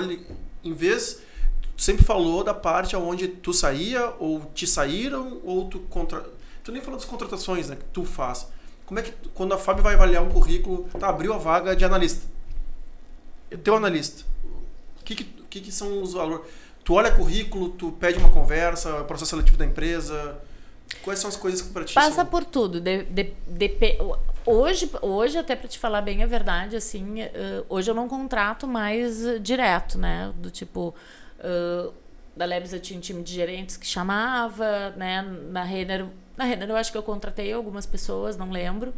eh, mas era um time que estava muito tempo lá, né? Mas contratei, assim, contratei a, a FEFA, que eu, tipo, quero... Esse é um exemplo, né? Vou te dar um exemplo da prática. Eu tinha uma vaga de analista de eventos, né? E, e eu lembro que duas meninas foram, três, três meninas foram, foram as pré-selecionadas e duas tinham experiência com eventos e uma não tinha. Ela era mídia em agência, mas ela tinha tanta vontade de trabalhar na Renner, ela tinha tanto tesão, ela tinha tanta vontade que eu peguei e disse assim, é essa. Isso agora está na moda chamar de soft skills. né? Uhum. sim, sim, sim. Então, ah, então é isso. às ve- E tem uma outra coisa, né? Por mais que a gente esteja falando assim, né, de trabalhar com dados, isso, aquilo, tarará, tem algumas coisas que é do comportamento do humano que tu acaba conhecendo, né? Seja através da fala corporal, seja do olho brilhando, seja do jeito que está articulando, seja da forma como está falando. E, muito, e para quem é analista, principalmente, é usar muito mais o nós do que o eu, né? Porque a gente trabalha com coletivo. Mas é. O diabo não é diabo porque é vermelho. O diabo é o diabo porque é velho. Uhum. Né? Então, assim, eu sou velha. No sentido de. Eu, eu sou macaca velha. Uhum. Né? Ah, apesar de ter a minha carinha jovem, eu sou macaca velha. Então, são coisas também que, que o mercado vai te ensinando, que as coisas que tu vai lendo, as coisas que tu vai conversando, as coisas que tu vai estar analisando. Desligar uma pessoa sempre é muito difícil. Né? Porque. hum, tu olha para a pessoa como ser humano, mas ao mesmo tempo eu tô lá também contratada para dar resultado. E eu só dou resultado se eu tiver um time que dê resultado também. Isso aí. Então, às vezes tem que fazer essa separação do joio e do trigo, né? Do tipo, cara, isso é foda, isso não sei o que, isso não sei o que. Eu já desliguei pessoas, por exemplo, que eu precisei desligar, e, né? Uma delas eu precisei desligar, ãh, e que no outro dia eu tava indicando ela para outro lugar. Porque eu disse assim, ela é boa, ela só não funcionou aqui, mas ela é boa, né? E o papel do gestor é esse, é de poder olhar as pessoas com maior profundidade, mas sem paternalismo ou sabe, nenhum. É saber, dá resultado, filho, eu, eu, eu dou resultado, eu preciso, dar, eu preciso esse- gente que essa- dê resultado. Essa pessoa aí, eh, tu desligou porque não se encaixava no time ou porque ela não. Porque eu já tive vários problemas como gestor. E. Ah, em função da pandemia, Tá. Quadro de pandemia. E a gente. ah, já teve algum problema de time? Tipo assim, cara, Paloma dá resultado, mas ela não se encaixa no time. Ela não, ela não soma no time. Tu desliga essa pessoa, tu. Depende, depende. Às vezes, dependendo do, do perfil da pessoa, tu or- reorganiza para uma outra área, tu olha, tu acaba tirando ela de uma atividade, colocando para outra, testando de outras formas. Mas é sempre olhar assim, o que, que tu quer e deixar claro. São coisas que eu gosto muito na vida, assim, são dois livros que eu gosto muito. Um que é o Pipeline de Liderança, do Rancharan. uh, que ele fala justamente assim, essas mudanças do, do cotovelo de gestão, do tipo, hoje tu é um analista, amanhã tu vai ser um coordenador, cara, tu já tem que ter posição de, tu já tem que ser visto como um coordenador para te tornar um. As pessoas têm que estar prontas para evoluir. Né? E não é porque tu ah, eu gosto de ti, então agora tu vai ser coordenador. Uhum. Não, né? Porque tu pode estar tá cometendo um erro terrível. Né? E, a lei, e, te, e, tem um outro livro que, que eu gosto muito também que se chama Conversas Difíceis. Né? As pessoas têm uma dificuldade de falar a verdade e de ter conversas difíceis. O ter conversa difícil não é tu brigar. Olha que eu já fui muito brigona nessa vida. Né? Eu já fui um diabo, como dizia. A Eliana me chama, ela dizia, tu era um diabo. é, e era. Uh, só que tu vai aprendendo também. E, e as pessoas não têm o costume de ter conversa. Porque a conversa difícil não é tu brigar com alguém, mas é tu, é tu falar com amor. É realmente assim, tu falar do tipo, cara, olha isso. Meu, tu não tá dando. E eu jogo muito pra, na bola, não na canela. Né? Então, assim, faz parte do jogo. Faz parte do jogo eu, como tua líder, eu poder te dizer o que, que tá certo e errado. Faz parte do jogo eu te cobrar resultado. Faz parte do. O combinado não sai caro. É isso. Né? Mas, ao mesmo tempo, tu tem que olhar as coisas também com maior leveza, né? Porque, às vezes, né, a pessoa tá lá do tipo... Uh, perdeu o cachorro. Gente, esses dias uma menina que trabalha, que trabalha comigo... Ela nem trabalha... Na realidade, ela não trabalha. Ela é minha colega lá do, do, do colégio. Uh, ela disse assim... Eu tava com uma camiseta que dizia assim... Sou mãe de pets. E, e ela me olhou e começou a quase chorar. Do tipo... Ah, porque eu tive, não sei o que. Eu fui, sabe como é que é o dia dela? Né? Uhum. Como é que foi a semana dela? Que ela perdeu o cachorro com 17 anos de vida e a menina tem 23, tu imagina? Maior, toda a vida Sim, dela toda, ela toda teve o cachorro, uhum. né? Uh, o ano passado, quando eu perdi meu pai, por exemplo, eu tive um super apoio da Lebes. Eu fiquei uma semana na minha casa, da, na casa da minha mãe. Uh, eu, a minha mãe, meus irmãos, os, todos os agregados, a gente passou uma semana inteira bebendo. Chorando junto e bebendo. Ah, daí a gente fechou a porta, no, na segunda-feira eu tava bem? Não. Né? Mas ok, eu preciso tocar a vida. Meu pai, inclusive, ia me xingar pra cacete se eu parasse de trabalhar assim, naquele momento, que ele diz assim: foco, foco, te foca no resultado. Né? Então tem isso. Olhar pessoas faz parte disso também. Né? De saber assim, se elas vão conseguir dar conta, inclusive, das mudanças que a gente quer ou não. Né? E quando a gente falou né, da posição solitária, uh, é isso, né? Eu também sou demandada. Mas uhum. isso não me dá o direito, né? E nem posso, é por isso que eu digo, né? Que já só tem o tamanho do cu que tem porque merece. É de olhar e dizer assim, bom, o que, que eu levo pro time e o que, que eu seguro para mim. Uhum. Eu falo de mola. É, é, isso aí, eu falo uma mola. O cara tem que ser uma mola. Algumas coisas tu vai absorver e vai ficar quieto porque, tá, meu, o meu time tá pronto o meu time pode errar, tem carta comigo para errar. Uhum. E tem outras que tu vai, cara. Exato. Vai vir, vai chamar porque tu tem que. Vamos lá, galera. Tá? Realmente rateamos aqui, não podemos ratear mais. Tem um, tem, tem um outro livro que eu adoro que é os, uh, que é Os Líderes Comem por Último. Uhum. Né? Que é bárbaro, assim, do Simon. Que é, que é exatamente isso, assim. Uh, para ser um líder, uh, tu, tu tem que abdicar de um monte de coisa. Né? Então, quando eu digo assim que eu não admito que as pessoas acordem para ir mal-humorado trabalhar né? Eu, eu entro, na, eu entro no, no às nove da manhã. Hoje eu tava lá às oito. Alguém me pediu para ir? Não, mas eu, né, mas eu acordei, eram seis e meia da manhã, eu li os jornais, eu né, bandei no, em, em todos os aplicativos que tu pode imaginar. Eu levantei, tomei banho, tomei meu café, me arrumei e fui trabalhar. Cheguei lá 8 horas da manhã. Ninguém me pediu. Eu fui porque eu tenho vontade né? Uhum. Mas em compensação, hoje eu peguei e disse assim: bom, hoje eu tenho meu podcast. e daí eu não posso me atrasar, eu vou sair às seis da tarde. Porque eu também gosto de ficar mais tempo. Sim. Porque, eu, obviamente, como eu tô muito recente lá, eu tô há um mês e meio, né? Eu tô numa fase muito de esponja, de aprender, de olhar. Então eu passo o dia inteiro reunião, né? Pra entender o negócio né? Faz parte do, faz parte do meu trabalho. Até a melancia, as melancias se sentarem no caminhão. Exatamente. Isso faz parte. Claro. Abrir né? as portas, aonde estão as portinhas, aonde está o café. Tá Exato. Claro. 20 de setembro agora tá, vai estar tá todo mundo no feriado, né? Dia do Gaúcho, todo mundo bem lindo. Eu vou estar em reunião. Uhum. Né? Ninguém me pediu para fazer. né? Mas do tipo assim, cara, é importante porque eu vou fazer com um time de outro estado e nesse outro estado não é feriado. E é o dia que eles podem. Beleza, então a gente vai. É isso, entendeu? É também ter o olhar sobre o outro. Irá demais. Exato. Depois, e quem era? É. era o Maurício? Hã? Era o Maurício na ligação? Não. Era meu alarme porque eu tinha que tomar remédio. Aí eu deixei.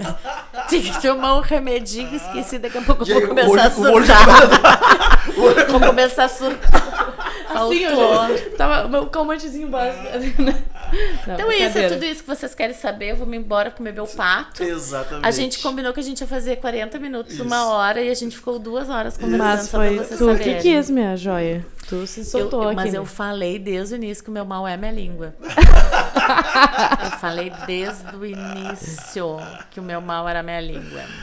Mas, Ai, cara, fala- Isso que eu sou tímida, imagina se eu não fosse. Exatamente, exatamente. Mas sabe que tem uma das grandes glórias que a gente tem aqui também, que dá muito prazer, é dos convidados terem essa sensação. Tipo assim, bah, casa. Não Esqueci viu o tempo passar. esqueci a câmera, não vi o tempo passar e tal, porque, como eu te falei desde o começo, só faz sentido a gente estar aqui porque é de verdade. Não, e tem eu nem mínimo- treinei, tu não me deu nem briefing. Não tem briefing. Mas a gente não tem, né? Tu viu? Tá aqui, ó. Tá aqui, Viu? Não o briefing é o que tu leu, inclusive. Tu leu? Errado. Melhor que, melhor que a gente. É que como eu... Não é, Tu viu o briefing aí, que é do Dia dos Pais, né? É. É pra tu ver que aqui Eu fiquei é, pensando Dia dos assim, Pais gente, 2023, pessoal, tá logo ali. Já É. passou o Natal. é assim que se faz o marketing. pensei, A gente, a gente vai, a gente vai guardar esse corte Pra pra vem. 2023. Eu vou, eu vou já riscar aqui pra Isso. ajustar, pra gente Isso. ter assim, ajustar. Isso. E aí, mo- Ajustar. e aí daqui a dois dias tu já manda assim, pessoal, já ajustaram? Pessoal, que eu já pedi ali pra ajustar. né? Não, e eu vou, eu, vou, eu vou ser mais horrível ainda com vocês. Fica à O vontade. negócio é o seguinte, quando a gente faz um material assim pra alguém ler, ele tem que ter um espaçamento de no mínimo 1,5, tá todo o texto em caixa alta e fazer todos os tempos de respiro com uma barrinha. A gente, eu aprendi isso na aula de rádio, com, com gerbase, gente. Também. A gente vai fazendo. A gente tá aprendendo porque aqui a gente vai fazendo. É. O podcast a gente vai fazendo. É Se a gente fosse isso. esperar ter um Ó, mas canal- olha, eu já dei várias dicas assim. É, não, já- Claro, montar mas a o roteiro. É, é isso aí. Isso eu fazia muito também, roteiro de mestre cerimônias. Sim. Claro, chegou o fulano digital, chegou não sei o quê. Não, isso é o. Isso é o. hum, Agora me deu um branco. Eu Peraí. sei o que, que é também. Vocativo. Tá. Isso é o vocativo. Tá, essa parte não tinha não. Tem a ordem de precedência dos Sim, cargos sim, e isso sim, é o sim. vocativo, que é aquele papelzinho que a gente fica dizendo assim. Chegou, não É. chegou, pula esse. Chegou, pula esse, não sei o que, daí tu começa, né? Senhor governador do estado do Rio Grande do Isso Sul, fulano de tal. Aí tu, é sempre do grande pro menor. E daí lá na, no outro é sempre do menor pro maior, entendeu? Entendi. É Fabi, muito legal. de todo o coração, obrigado. Muito obrigada a você. Foi sensacional. Sensacional. E com certeza, nós, de cada item que a gente falou, teria no mínimo de cada item mais uma hora pra ficar só esmiuçar eles aqui. Não, mas eu quero comer pato com arroz negro Não. hoje. Ah, Não, infelizmente a gente Tem- vai ter que te chamar pra, pro próximo, né? e aí vamos chamar o Rodrigo pra cozinhar. Isso. O Rodrigo Ah, cozinha é bom, aqui, Rodrigo cozinha com a muito gente. bem. A gente monta o Eu podcast não lá. como paeja. E o Rodrigo faz a melhor paeja que eu já comi na minha vida. Ah, minha mãe faz uma maravilhosa. E eu não como paeja, porque eu sou alérgica. A camarão e a- alguns crustáceos, não sei o É, quê. eu Mas ele faz o melhor, porque daí de vez em quando eu como e tomo um remedinho, entendeu? Mas Assim, agora eu não posso fazer mais porque o médico já me disse que eu posso morrer. É, não, isso É. que eu ia te falar. Eu É, entrei em choque dica, anafilático né? por causa É, disso. não, né? ficou- Tipo, eu, eu- ele disse que eu abuso muito da sorte. Entendi. Então tem isso. Mas ele é um baita cozinheiro mesmo. Tá bem. Falou, Mônica.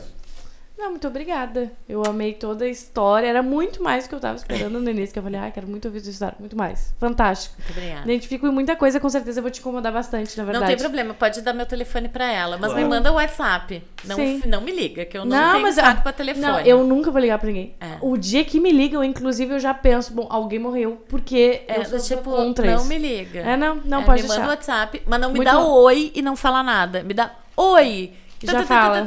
A regra número Putz, um Entendeu? cara, eu vida. É que tem tanta coisa que é igual. Assim, eu, olha só, já perdeu a atenção. Meu WhatsApp tem 60 mensagens. Exato. Tu me deu oi, eu já faço questão de pular.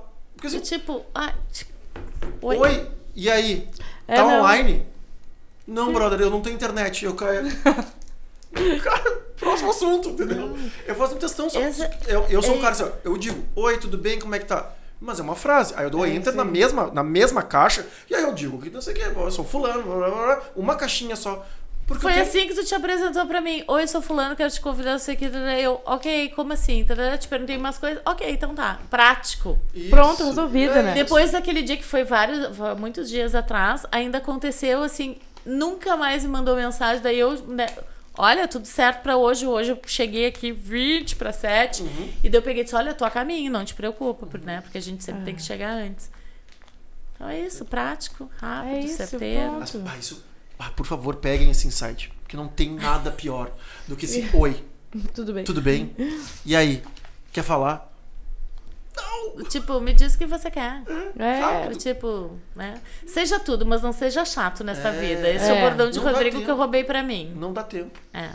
e é isso. O Gabi.rec. Ah. E aí? Ah, esse rec eu achei que era meu parente. Não. Acontece. Não sou parente, não. É só do trabalho mesmo. E as redes sociais do- dos nossos trabalhos, das nossas firmas? Ah, isso eu não vou esquecer a excelentíssima arroba Anne Bianchi, que vai te editar, Fábio. Tu, Então, me, né, deixa, tu me deixa magra e bronzeada, tá? Por gentileza. Pode deixar. o Gabi.rec, rec de trabalho, não é de sobrenome, não vai atrás, Fábio. E Gabriel Souza Filmes, que é a nossa empresa de filmes de casamento. Então, gente, muito obrigado. Quem viu esse episódio até agora, mais uma aula, mais uma aula, não foi, não foi uma conversa, foi uma aula que a gente teve aqui. Então, por favor, se inscreve no canal, dá o like, comenta aqui o que achou do teu do episódio. As redes sociais, Fábio, quem quiser te acessar, te acompanhar, não sei se Ah, não, eu, eu até eu acho que o LinkedIn, assim, o LinkedIn eu aceito todo mundo. Ah, O Instagram eu não tô conseguindo muito ter tempo, gente. Uhum. Mas é o meu nome, Fabiana Rossignolo Londero. Então, assim, na realidade, todas as redes são assim. Tá, a gente As vai deixar aqui também os links todos. E Obrigado mais uma vez. Tu quer falar alguma coisa? Não, eu ia falar é isso. ah, eu achei que ela fosse dançar agora. Era o que falta, gente. Ou cantar, cantar, né, com o nosso microfone de é. Madonna. É. Obrigado, gente. Beijo.